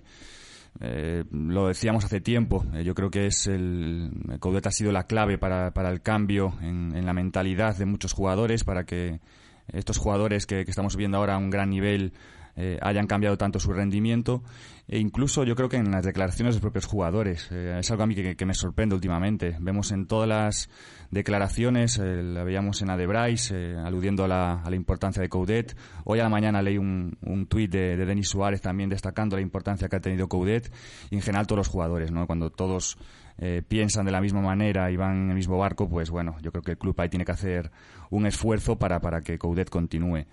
Y luego, pues lo, que hablábamos, ¿no? Yo creo que además de estar en el buen camino a nivel juego, eh, con una identidad propia, que yo creo que es algo importantísimo y que, que, hemos logrado y que tenemos que valorar mucho, también tenemos encaminado un poco a la plantilla de cara al año que viene, ¿no? Es cierto que, bueno, nos, nos falta pues negociar esas cesiones, sobre todo en el caso de, de Aarón y de Murillo, a ver si se pueden prolongar. Eh, se incorpora Cervi en ataque, que yo creo que es muy, muy buena noticia, buena falta de confirmación oficial. Sí, a ver cuándo se oficializa lo de Cervi, pero está sí. todo atado y bien atado. Sí, y luego quizás, pues bueno, faltaría ese delantero, ¿no? Que tan demandado que yo espero que llegue y luego, pues bueno, ver a ver qué pasa ahí con, con el tema de Beltrán, Tapia, que yo eh, espero que continúen los dos y quizás un poco la venta sea, sea la Docai, ¿no? Que ayude luego a, a, reforzar un poco el equipo. Pero bueno, escuchar al Chacho decir esas palabras a golpe de 23 de mayo, hoy 24 ya, David, eh, yo creo que es esperanzador, ¿eh? No solo en boca de los jugadores, de que tienen esa sensación de que se van contentos de vacaciones y el camino está ya bien, bien trazado, con ilusión para empezar la próxima temporada, sino que el técnico reafirme y ya con palabras eh, de verdad que está muy pero que muy feliz aquí de lo que ha conseguido y de lo que quiere seguir consiguiendo, ¿no? Como entrenador del Celta. Sí, a ver, eh, yo las ruedas de prensa siempre, y tú José lo sabes mejor que es periodista, es que hay mucho de política, eh, a veces en las declaraciones, y, y creo que Coudet es muy inteligente, está poniendo eh, una presión en la directiva para, para lograr lo que él quiere. Yo creo que está clarísimo que Coudet va a seguir, sus palabras son de que quiere hacer un proyecto aquí a largo plazo, pero lo que quiere es que haya un compromiso más alto del que seguramente está viendo la directiva, en, en sentido de inversiones seguramente. Entonces es su forma de, de, de, de presionar sin, sin, sin hacer una, una agria polémica, como se dice, pues es a través de declaraciones como esta, oye, mira, que yo para seguir necesito esto, como, como para que, para presionar un poquito la directiva, porque eh, al final es eso, es un poquito de política para conseguir lo que quiere, y es, es su forma de jugar porque, porque yo creo que Coudet es muy inteligente y sabe cómo tiene, y, y lo ves en las, en las ruedas de prensa, que sabe cómo tiene que tratar a la prensa para conseguir lo que quiere. Eso está claro y más que evidente. Sí, además que está en disposición de poder exigir después de todo lo que vimos. Hombre, y tanto. Claro, y yo, y yo creo con el celtismo que después de lo que pasó con, con el Toto Berizo, que yo, puede ser una Sí, situación que también estaba en disposición de, ¿no? Pero al final, claro, Claro. ese es el temor que yo creo que se imaginó la gente con lo del chacho. Pero bueno, parece que la situación es un poquito diferente a nivel de, de relación personal.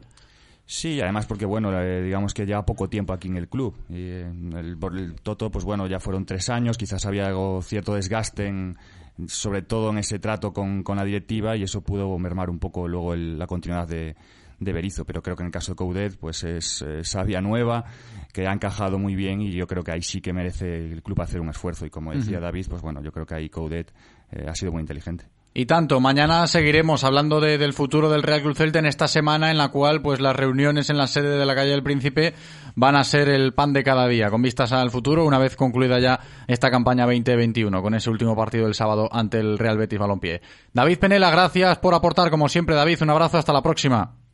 Abrazo fuerte a todos. Gaby Couñago, muchas gracias, Gaby, un abrazo, hasta la próxima. Nada, un placer como siempre. Reconócelo, amigo. Eres de Codere Apuestas. ¿Cómo te pone un golazo por la escuadra, eh? Tu canción, el himno de tu equipo. La mejor apuesta, la que ganas a tus colegas. ¿A que sí? ¿A que eres de Codere Apuestas?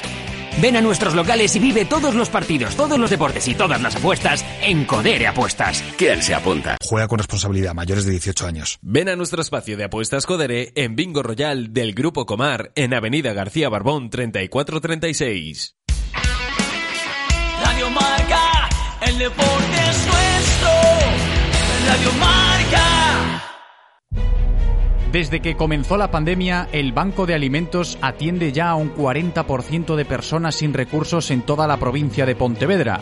En la actualidad ayuda a unas 30.000. ¿Cómo puedes ayudar en cualquier momento? Adquiere una cesta solidaria a través de nuestra web o aporta la cantidad que quieras a través de Bizum. Código 01139.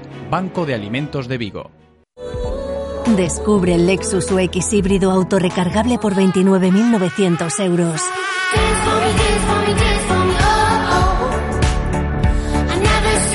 Lexus Experience Amazing. Oferta financiando con Toyota Credit Bank hasta el 31 de julio de 2021. Más información en lexusauto.es. Descúbrelo en Lexus Vigo, carretera de Camposancos 141, Vigo. ¿Se puede crear un nuevo modelo a seguir? ¿Se pueden romper las normas para lograr lo extraordinario? El nuevo Hyundai Tucson híbrido demuestra que sí. Disfruta de todo un sub con todas las ventajas de la tecnología híbrida. Nuevo Hyundai Tucson por 290 euros al mes. Renting a particulares todo incluido. Más información en hyundai.es. Yupersa Vigo, carretera de Camposanco 6. En Radio Marca Vigo os escuchamos. Vosotros hacéis la radio con nosotros. Participa llamando al 986 43 68 38 o 986 43 66 93.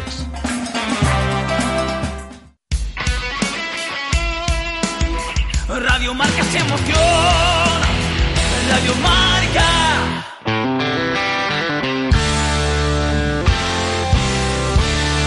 Directo Marca Vigo. José Ribeiro.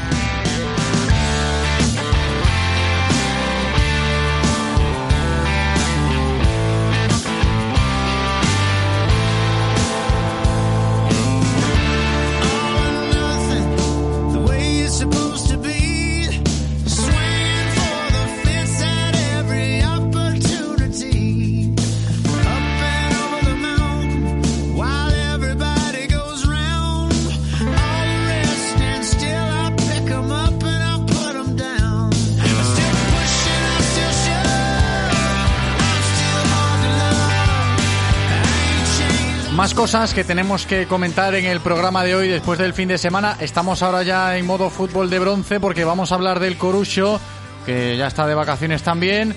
Ayer victoria 3-2 ante el Covadonga y sobre todo el hecho que marcó el fin de semana en clave gorusista, la despedida de Michel Alonso, que se ha terminado la etapa de Michel Alonso como entrenador. Lo comunicaba ayer de manera oficial al término del partido en el campo Dobao y marca un poquito esa noticia, pues lo que viene a ser el balance de la temporada del Corucho Fútbol Club. Lo hacemos con su presidente, con Gustavo Falque. Gustavo, ¿qué tal? Hola, José, buenas tardes. Muy buenas, que se ha terminado esta temporada, eh, no sé si decir por fin o, o qué utilizar, ¿no? Para tratar de describir este momento, de describir el momento en el cual el Corucho ha terminado, una temporada que, que ha sido muy extraña, muy difícil, muy complicada. Bueno, porque vivimos tiempos difíciles, complicados, y nosotros somos un espejo, al final, al fin y al cabo el fútbol, el deporte es un espejo de lo que pasa en la sociedad y el COVID ha llegado para cambiar un poco todo eh, para mal. Ujú. Yo por eso decía lo de por fin, y fíjate Gustavo que aquí en este programa las voces que eh, más nos suelen acercar la actualidad del Corucho semana tras semana desde que empieza cada temporada, pues en este año en concreto, Antón de Vicente capitán, Michel Alonso entrenador, eh, tú mismo como presidente, y todos utilizabais, eh, también han ido pasando otros jugadores, ¿no? Pero todos utilizabais eh, esa, esa palabra de dificultad, de quizás desgaste también, y creo que llegados a este punto en el cual se ha terminado, lo de saber analizar las consecuencias que ha generado ese desgaste puede ser uno de los puntos a tratar en el balance, ¿no? De lo que ha sido este curso para el Corucho. Ya, pero bueno, nosotros tenemos que ser realistas, esto es fútbol, es deporte y lo importante y lo notorio de todo esto es lo que ha vivido la población. Hay, que recordar que desde enero del, del 20 hasta, hasta mayo de, del 21 han muerto más de 100.000 personas, eh, han quedado en situaciones complicadas pues, muchas más y, y otras en, en el tema económico que se han visto perturbado pues todo su bienestar a nivel familiar y particular. O sea que dentro de todo eso y si hacemos un balance, el mundo del deporte pues hasta cierto punto eh, ha sido un privilegiado dentro de una situación muy difícil, muy difícil para la sociedad en que nos movemos, ¿no? Sí, eso sin duda, Gustavo, yo estoy contigo al 100% y hay que ser eh, consecuentes con lo que ha vivido la, la población mundial, en este caso español, la local, porque es el caso que nos ocupa, pero luego ciñéndonos a lo del fútbol, la complejidad aparece también dentro de ese contexto social, pero por lo menos eh, tratamos de hacer un balance que no sé yo hasta qué punto todas esas condiciones de- del ámbito social condicionan ¿no? el, el balance deportivo. Condicionan, condicionan mucho. Eh, hay que tener en cuenta que nosotros desde marzo del 2020 hemos hecho más de 2.500 eh, pruebas eh, para que los jugadores estuvieran controlados. eh, el club pues se ha movido en, en ese ámbito, en lo deportiva, en la parte deportiva más concreta, pues eh, nos ha roto una temporada que llevábamos muy buena el, eh, esta, esta temporada pasada, la, la del 2020, y, y eso quizá nos condicionó demasiado eh, a la hora de comenzar esta, esta temporada del 21 y quizá nos condicionó porque nos sentimos perjudicados del cierre de la temporada anterior. Y no supimos eh, iniciar esta temporada con la claridad mental que necesitas para poder competir en una liga que nos han puesto eh, diferente a todas y con unas connotaciones muy muy muy especiales no entonces bueno pues eso es lo que nos ha condicionado. Nosotros realmente con los números hay que darles vueltas pero pero más o menos ya los tenemos analizados y, y de las tres partes que componían esta competición hemos hecho mal a una la primera.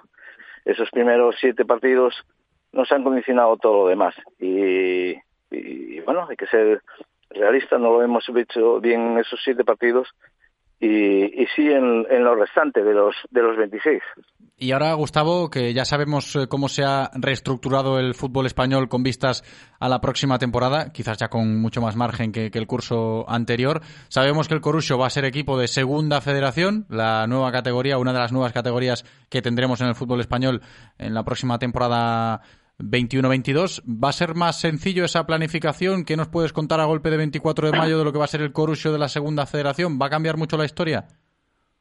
Sí, va a cambiar, porque evidentemente tiene que cambiar. Nosotros, en principio, ya, ya hemos fijado el objetivo para la próxima temporada. Creo que tenemos que, que marcarnos uno solo, que es el, el recuperar esa tercera categoría del fútbol español. Y el Coruso es un, un club que ya lleva 12 años en, en Segunda B, en lo que era la Segunda B, bueno, 11, eh, que conocíamos y tiene la obligación de, de reestructurar, eh, planificar y hacer un equipo suficientemente eh, fuerte como para, para optar a ese a ese reto, ¿no? Que no puede ser otro para el, para el Coruso que, que volver a la tercera categoría. Veremos eh, si a lo largo de la próxima temporada se consigue ese objetivo, que ya lo habéis escuchado en palabras del presidente del Coruso. Hay que volver a la tercera categoría. Esperemos que se pueda conseguir ese ascenso del Coruso a Primera Federación a lo largo de toda la temporada que viene. No va a estar en el banquillo Michel Alonso, porque esa es otra de las noticias, ¿no? Esta semana, si hablamos del Coruso, lo conocíamos ayer, emotiva la despedida después del partido contra el Covadonga ayer en el campo Dobao, que dice adiós Michel Alonso al banquillo del Coruso. Gustavo. Bueno, eh, al fin y al cabo es una decisión que, que él ha tomado, tendrá sus, sus motivaciones y sus razones y, y como otros años hemos hecho, eh, bueno, pues buscaremos la, la opción que mejor nos parezca para eh, llevar las riendas del apartado técnico y, y sin duda lo, lo encontraremos y, y bueno, eh, otra otra cosa, porque esto es así, no para. De hecho, los jugadores pues ya están de vacaciones, pero la directiva y los responsables estamos trabajando y vamos a seguir trabajando para confeccionar el, la dirección técnica y también eh, los futbolistas, porque yo creo que, que ahora mismo los futbolistas es la parte más importante para planificar ese reto que te he dicho que tenemos. ¿Se anunciará pronto ese anuncio de- del próximo entrenador? ¿Está encarrilado o todavía no es el No. momento? No, no, ahora mismo el, el tiempo es el tiempo de, de los futbolistas, de, de hacer primero ese esqueleto que queremos básico y a partir de ahí, pues en 15 días o comenzaremos a trabajar en el apartado técnico. Pero ahora mismo lo que preocupa y lo que nos ocupa es eh, el tema de, los futbolistas. Bueno, pues estaremos pendientes de lo que pase con el futuro del Corucho a nivel de efectivos tras la marcha de su entrenador Michel Alonso. Hemos hecho el balance del curso con el presidente del club, Gustavo Falque. Como siempre, muchísimas gracias por atendernos. Gustavo, hasta la próxima. A vosotros. Radio Marca, el deporte es nuestro. Radio Marca.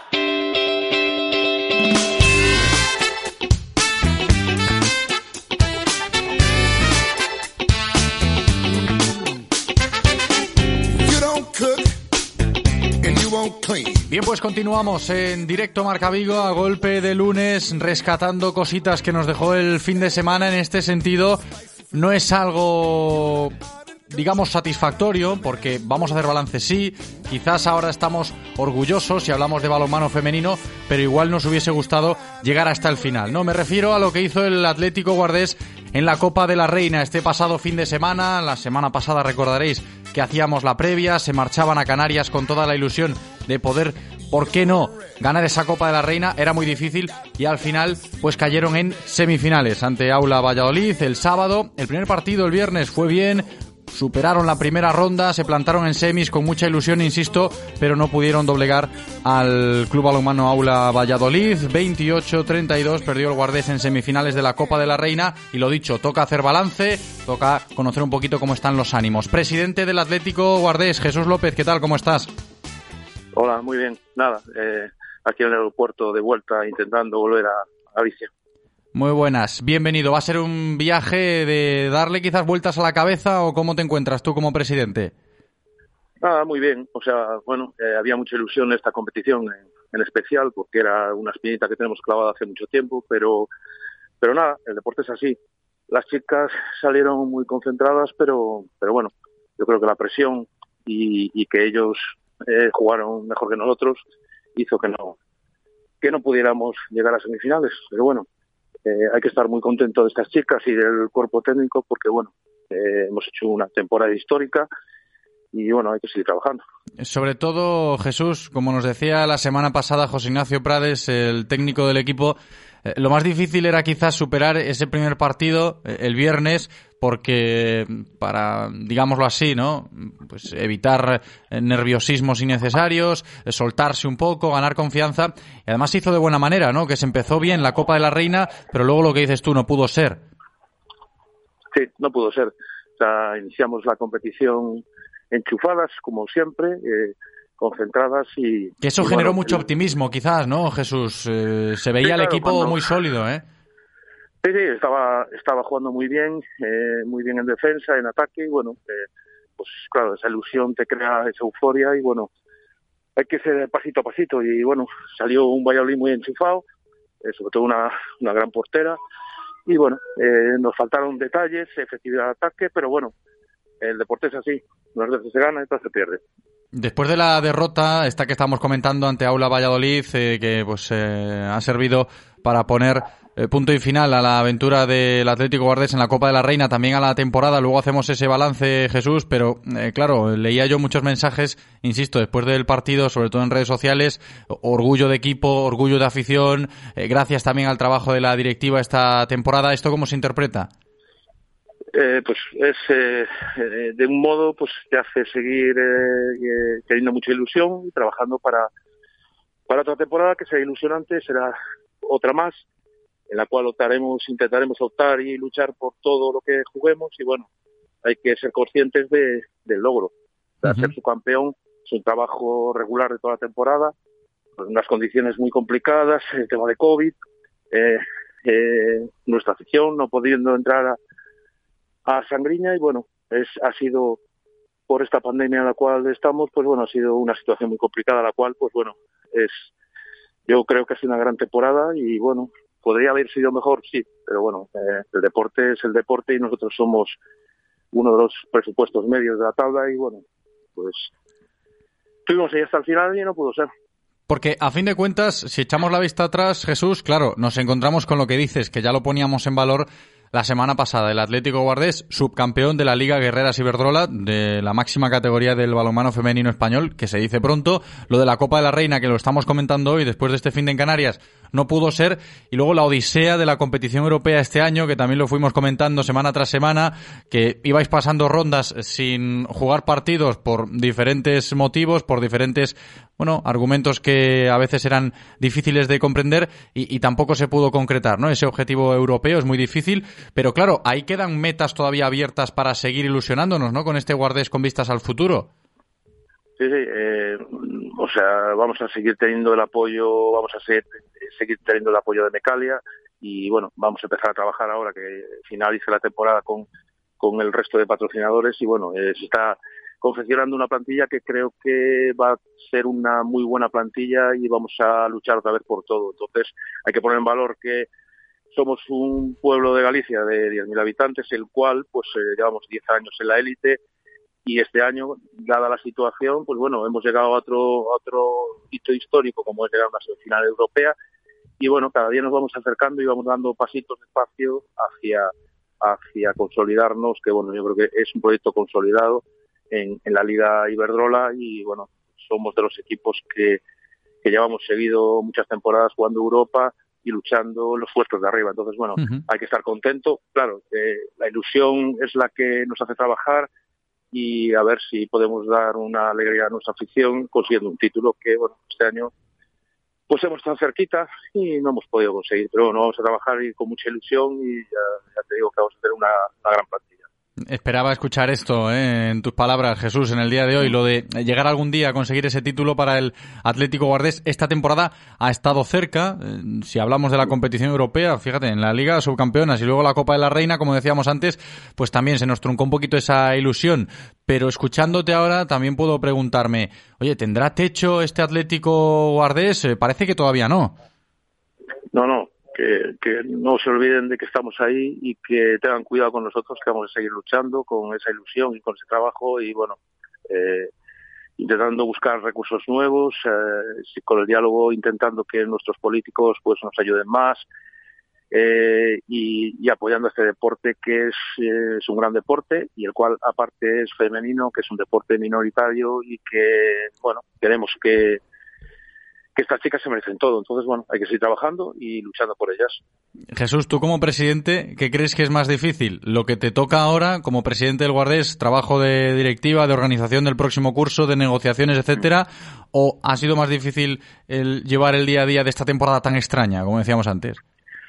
Yo creo que las dos cosas han sido muy muy estresantes y bueno, yo creo que a este llegado a este a, a este tiempo, pues bueno, está acabando la temporada y tenemos que descansar un poquito, pero bueno, viene otra época en la cual tenemos que trabajar mucho, que es eh, cerrar la temporada, eh, planificar todo nuestro lo que es nuestra organización en tema de base, eh, fichajes, comienzo de pretemporada, eh, muchas cosas que hay que hacer y bueno, es, eh, es ilusionante, pero bueno, es un trabajo también muy muy estresante. Entonces, bueno, nos merecemos a lo mejor un par de semanitas de descanso y a seguir trabajando. Hay que confeccionar también la directiva, hay que, bueno, muchas cosas que hacer. Y bueno, es muy es muy importante y muy muy importante lo que nos viene delante porque ya te digo que va a ser un año muy ilusionante y, y creo que va a ser muy buen año. Yo te lo decía, ojalá sea así, ¿no? Yo te lo decía, Jesús, ya antes de despedirnos por concretarlo, pensando más en la figura de Jesús López, en ti personalmente, que también ponemos en valor el hecho de cuando llegaste, ¿no? A la presidencia del Atlético Guardés, era, era un momento de inestabilidad cuando José Manuel Silva comunicaba que, pues, no iba a continuar al frente del equipo, los nervios aparecieron y, en este caso, llegaste tú, con ese reto por delante, también harás ahora balance personal seguro, ¿no? De lo que está siendo tu experiencia como presidente. Sí, eh, es una experiencia bonita, muy bueno, tiene insab- insabores, tiene alegrías, tiene muchas críticas, tiene alabanzas, tiene muchas cosas, las cuales eh, es, hay que valorar cuando acabe la temporada y bueno, intentar eh, buscar gente a mi lado que me ayude, pero bueno, de antemano yo tengo que dar las gracias a mucha gente, como es el resto de mi junta directiva, sobre todo los patrocinadores y nuestra afición que siempre está ahí.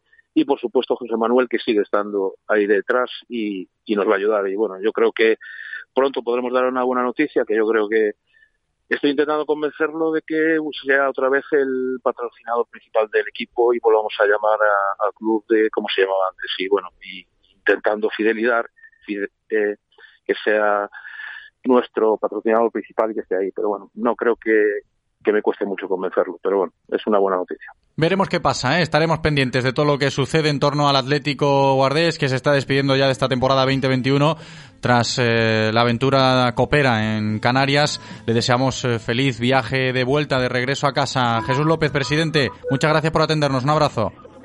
Nada, en especial otro abrazo a vosotros por, por todo lo que hacéis por, por este deporte y por el, por el club. Muchas gracias. Para eso estamos, seguiremos en contacto. Cuídate, Jesús. Gracias, José. Like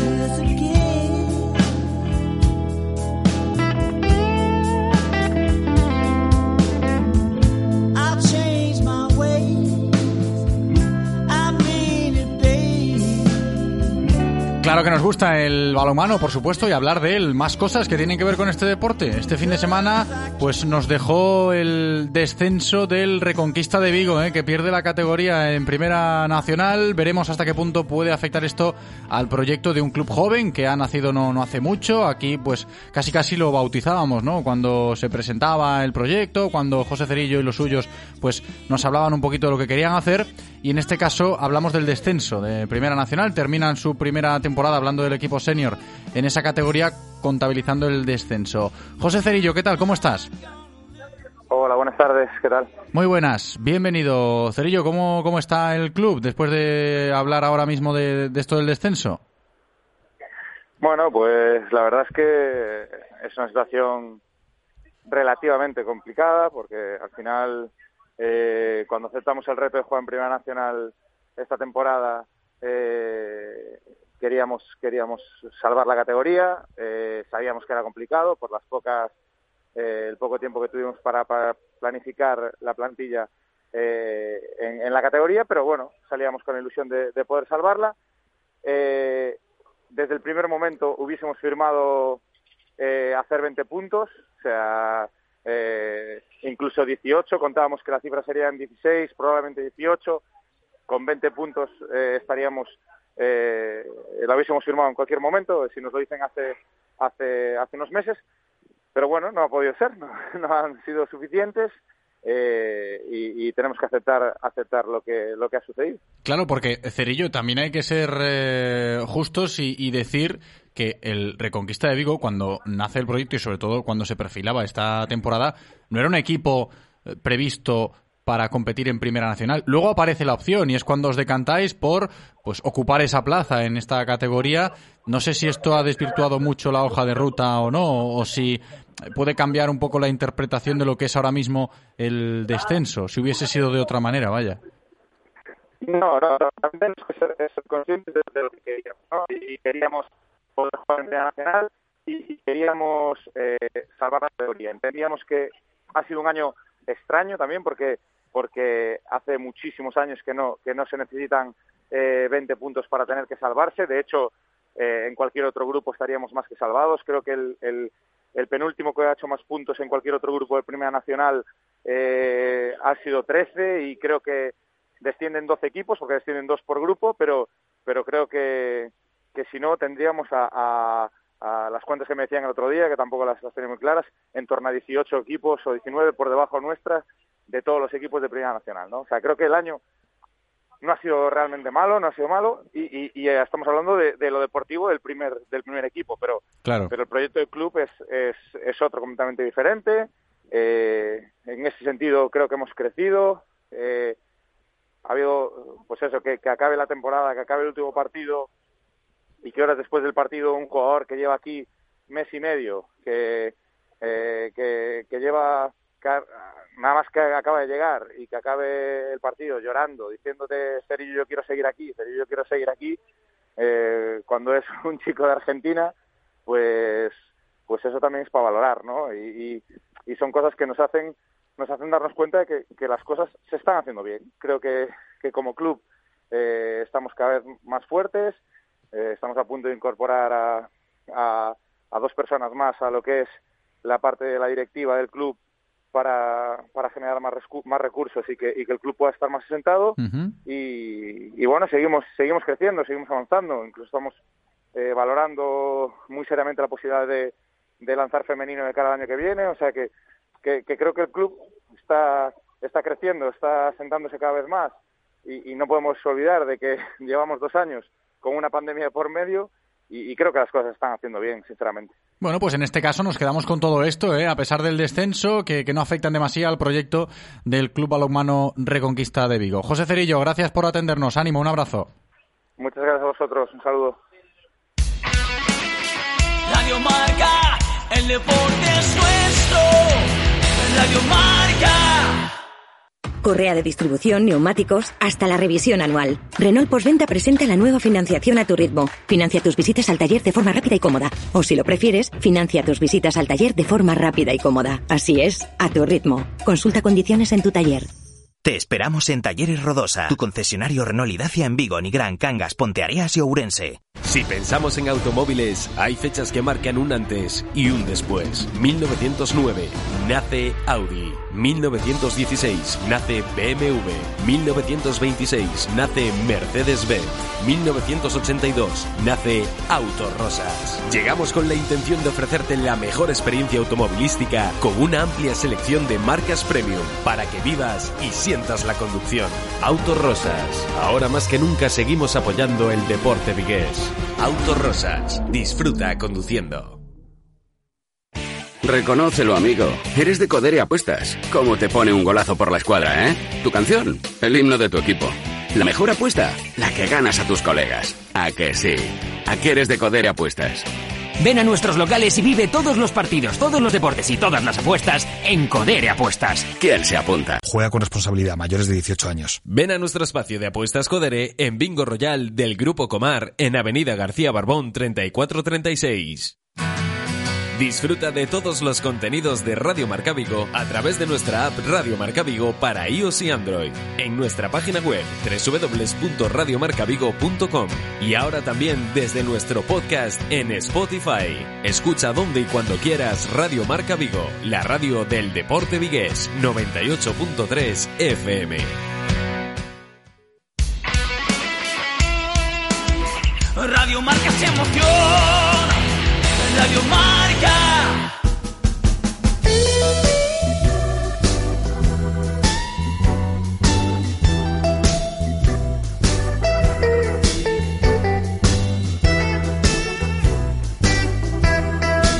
Directo Marca Vigo. José Ribeiro. She got it good now. Son las 3 menos 10 y os tengo que contar más historias en el programa de hoy porque tenemos macroevento a la vista, ¿eh? Si hablamos de piragüismo y de la Gold River Race, la regata de piragüismo más larga de Europa que se va a celebrar por toda Galicia y que fue presentada este pasado fin de semana. Queremos conocer los detalles, las claves, pues perfilar un poquito más la competición con una de las grandes figuras de nuestro piragüismo. Iván Alonso, Iván, ¿qué tal? Hola, buenas, ¿qué tal? Muy buenas, bienvenido. Estarás orgulloso, me imagino, ¿no? De, de tener por aquí este tipo de eventos que, que, a ver, tú acostumbrado a los maratones y demás, esto es muy valorable. Sí, la verdad es que, bueno, el, sobre todo el- la idea de este tipo de regata es salir un poco de lo convencional y, y, bueno, buscar un poquito el, la aventura y, y- y, bueno, el, el competir de, de otra manera, ¿no? Viendo, viendo la competición desde, desde una parte más de disfrute que, que de, en sí de, de- como la competición. ¿Tú cómo lo has visto? La presentación, con lo que te has encontrado a nivel de ruta, de circuito, de las etapas, eh, cuéntanos. Pues bueno, la verdad que con muchas ganas creo que está la, organización. Yo por parte, por, por suerte también pertenezco en, en parte a la, organización y, y, bueno, de hecho eh, a día de hoy bueno estamos eh, llegando de, de reconocer la última etapa que es un poquito la la más complicada porque tiene una zona de pasos de, de rápidos y corrientes que bueno que pueden llegar hasta nivel 3 y, y- y, bueno son bastante técnicos y bueno pues había que reconocerlos y, y la verdad que vengo muy contento porque bueno eh, creo que puede ser una regata muy bonita eh, para para mucho tipo de, de, público para para remar dentro de, de- de la dificultad que tiene eh, y la verdad que bueno que vengo con, con ganas de que, de que se haga porque creo que va a ser una, una regata muy muy bonita Es que al final estamos hablando de una regata, de una prueba de piragüismo eh, desde la zona de Monforte de Lemos, pasando por Ourense, Castelo de Miño, acabando en, en Salvaterra, o sea, que, que es un recorrido, un trazado amplio. Sí, la verdad que es bastante amplio. Creo que vamos a conseguir eh, hacer 100 kilómetros en tres etapas. Eh, el objetivo va a ser, eh, de cara a otros años, eh, ampliar en etapas en todo, esta, en todo este recorrido intentar eh, alcanzar los 300 kilómetros. Ya pasaríamos a ser la regata más larga del mundo, lo cual es un objetivo muy ambicioso, pero la verdad que creo que que puede llegar a ser eh, real ese tipo, esta, esa, esa idea y, y- creo que podría llegar a ser una regata muy, muy, muy bonita. Y por las fechas también tenemos que movernos, ¿no? Para ir ubicándola. 25, 26, 27 de junio está al caer. Yo creo que más o menos todo estará más que preparado ya, ¿no, Iván? Sí, al final quedan detalles que, que van surgiendo y hay que ir viendo, pero, pero prácticamente está todo lanzado y, y prácticamente organizado, así que solo queda esperar a, a llegar a la fecha y ultimar esos detalles y, y que se haga todo bien, ¿no? Para que siga creciendo la regata y haya futuras ediciones. ¿Tú compites o solo estás de organizador en esta ocasión? No, no, compito, compito. También, ¿no? Sí, sí, sí, la idea salió, bueno, pues un poquito con, con mis eh, experiencias de, de remar en la regata del Río Negro, Dusi, en Sudáfrica y todo este tipo de regatas. Un día proponiéndoselo a Javi Herrera, presidente del Olímpico, que también está bastante loquillo como yo para este tipo de, de regatas, pues ya ya lo presentó también a, a Seoane, que es eh, un poco la cabeza fuerte para, para poder organizar este tipo de regata y, y aquí estamos, nos encontramos en que, en que estamos organizándola. Pues sí, ahí está, eh, con Manuel Seoane al frente, eh, la presencia de Iván Alonso, también las aportaciones del Club Piragüismo Líbico y sale este macroevento eh, para la recta final del próximo mes de junio, la Gold River Race, eh, la regata más larga de Europa, si hablamos de Piragüismo. Iván, gracias por presentárnosla. Que vaya bien, un abrazo. Muchas gracias a vosotros. Un abrazo.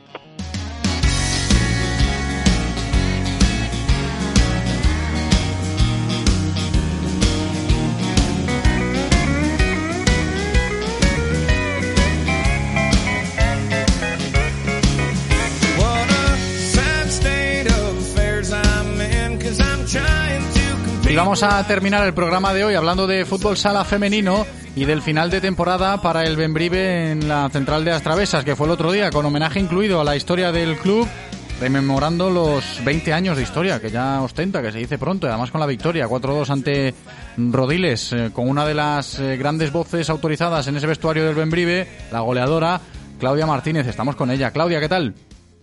Hola, buenas tardes. Muy ¿Qué buenas. Clau, ¿cómo definirías este curso? Fue especial, ya lo venimos comentando siempre, ¿no? A lo largo de toda esta temporada, en la categoría de plata del futsal femenino, especial para el Benbrive. Ahora que ha terminado, ¿cómo es el discurso? Bueno, pois, pois sí, a verdade é que a palabra especial eu creo que, que é moi acertada. Eh, nada, a verdad, eh, empezamos eh, poñendo moita ilusión, pero creo que demostramos que, que ademais de ilusión, pois que estábamos preparadas para, para este reto. Eh, e nada, moi contentas pois por demostrar que, que estamos capacitadas para iso e para máis e, e por seguir mantendo un equipo de Vigo en, en categoría nacional. Claro, que a fin de cuentas eso es lo importante y a seguir dándole empaque al Benbrive como club, porque sin ir más lejos, lo de este pasado fin de semana en la previa del partido, que yo decía antes de saludarte, lo de eh, poner en valor esos 20 años de historia, además en este momento de la historia del Benbrive es muy bueno. Sí, sí, no, por suposto. eh, a verdade é que o traballo que, que fai a xente que está detrás do clube é algo, é algo brutal eh, para poñer en valor. Eh, O sea, hai moitas moita xente detrás que pon que pon horas do, do seu tempo para, para que nos poidamos competir como auténticas profesionais, a verdade, porque se entre os recursos económicos eh, nunca nos faltou de nada e, e as viaxes e todo o que tivemos que facer, sobre todo nesta, nesta última fase final, eh, foron, foron a verdade eh, espectaculares e nas mellores condicións para nós. E tú crees, Claudia, que con vistas a la temporada que viene se pode dar un pasito más hacia adelante o subir un peldaño más a nivel de organización, de presupuesto, por qué no decirlo, de competitividad, de objetivos? ¿Cómo lo ves? Bueno, o tema de, de presuposto creo que non, non depende de min falalo e pode que nin siquiera do, do club. Ao final, a, a, estos, a estes niveis dependese moito pois do, do apoio que, que poidas ter económico de, de esa esa pois de entendo que de subvencións ou de temas de se aparece algún patrocinador eh, forte eh, de tema de obxectivos deportivos eu creo que, mm, que o Salato como de ira poida manterse manterse o, o grupo. A pérdida de Figo xa é importante pero bueno eu creo que mantendo o grupo si sí que sinceramente temos moitísimo marxe de mellora eh, eh, pero sí que sí que pensar pensar noutra cousa que non se sair partido a partido competindo e, e equivocarse Lo has dicho, pero también te lo tenía que comentar. Lo de la despedida de Figo, una de las grandes jugadoras, eh, con vistas a- al proyecto futuro, eh, ¿va a afectar o no? ¿Tú cómo lo ves, Clau? Sí, claro que sí, eu creo que, que o, o, mm, o que formamos este ano final eh, foi un equipo no que eu creo que todo o mundo foi imprescindible e, e calquera, calquera baixa claro que se vai votar de menos, pero bueno, isto, isto é deporte, sí, en canto a Figo é unha, é unha xogadora, é unha persoa super, super especial, eh, deportivamente iso é, é determinante, ten unhas cualidades específicas eh, moi diferentes, eh, e sí que vamos a votar en falta. A fin de cuentas, lo que apuntaba Claudia Martínez antes, si hablamos de fútbol sala femenino esta temporada, hablamos mucho del Benbrive y bien del trabajo que han conseguido para seguir el curso que viene en la categoría de plata del futsal femenino español. Claudia, enhorabuena por la temporada y gracias por atendernos como siempre. Un abrazo grande. Moitísimas gracias a vos, chao.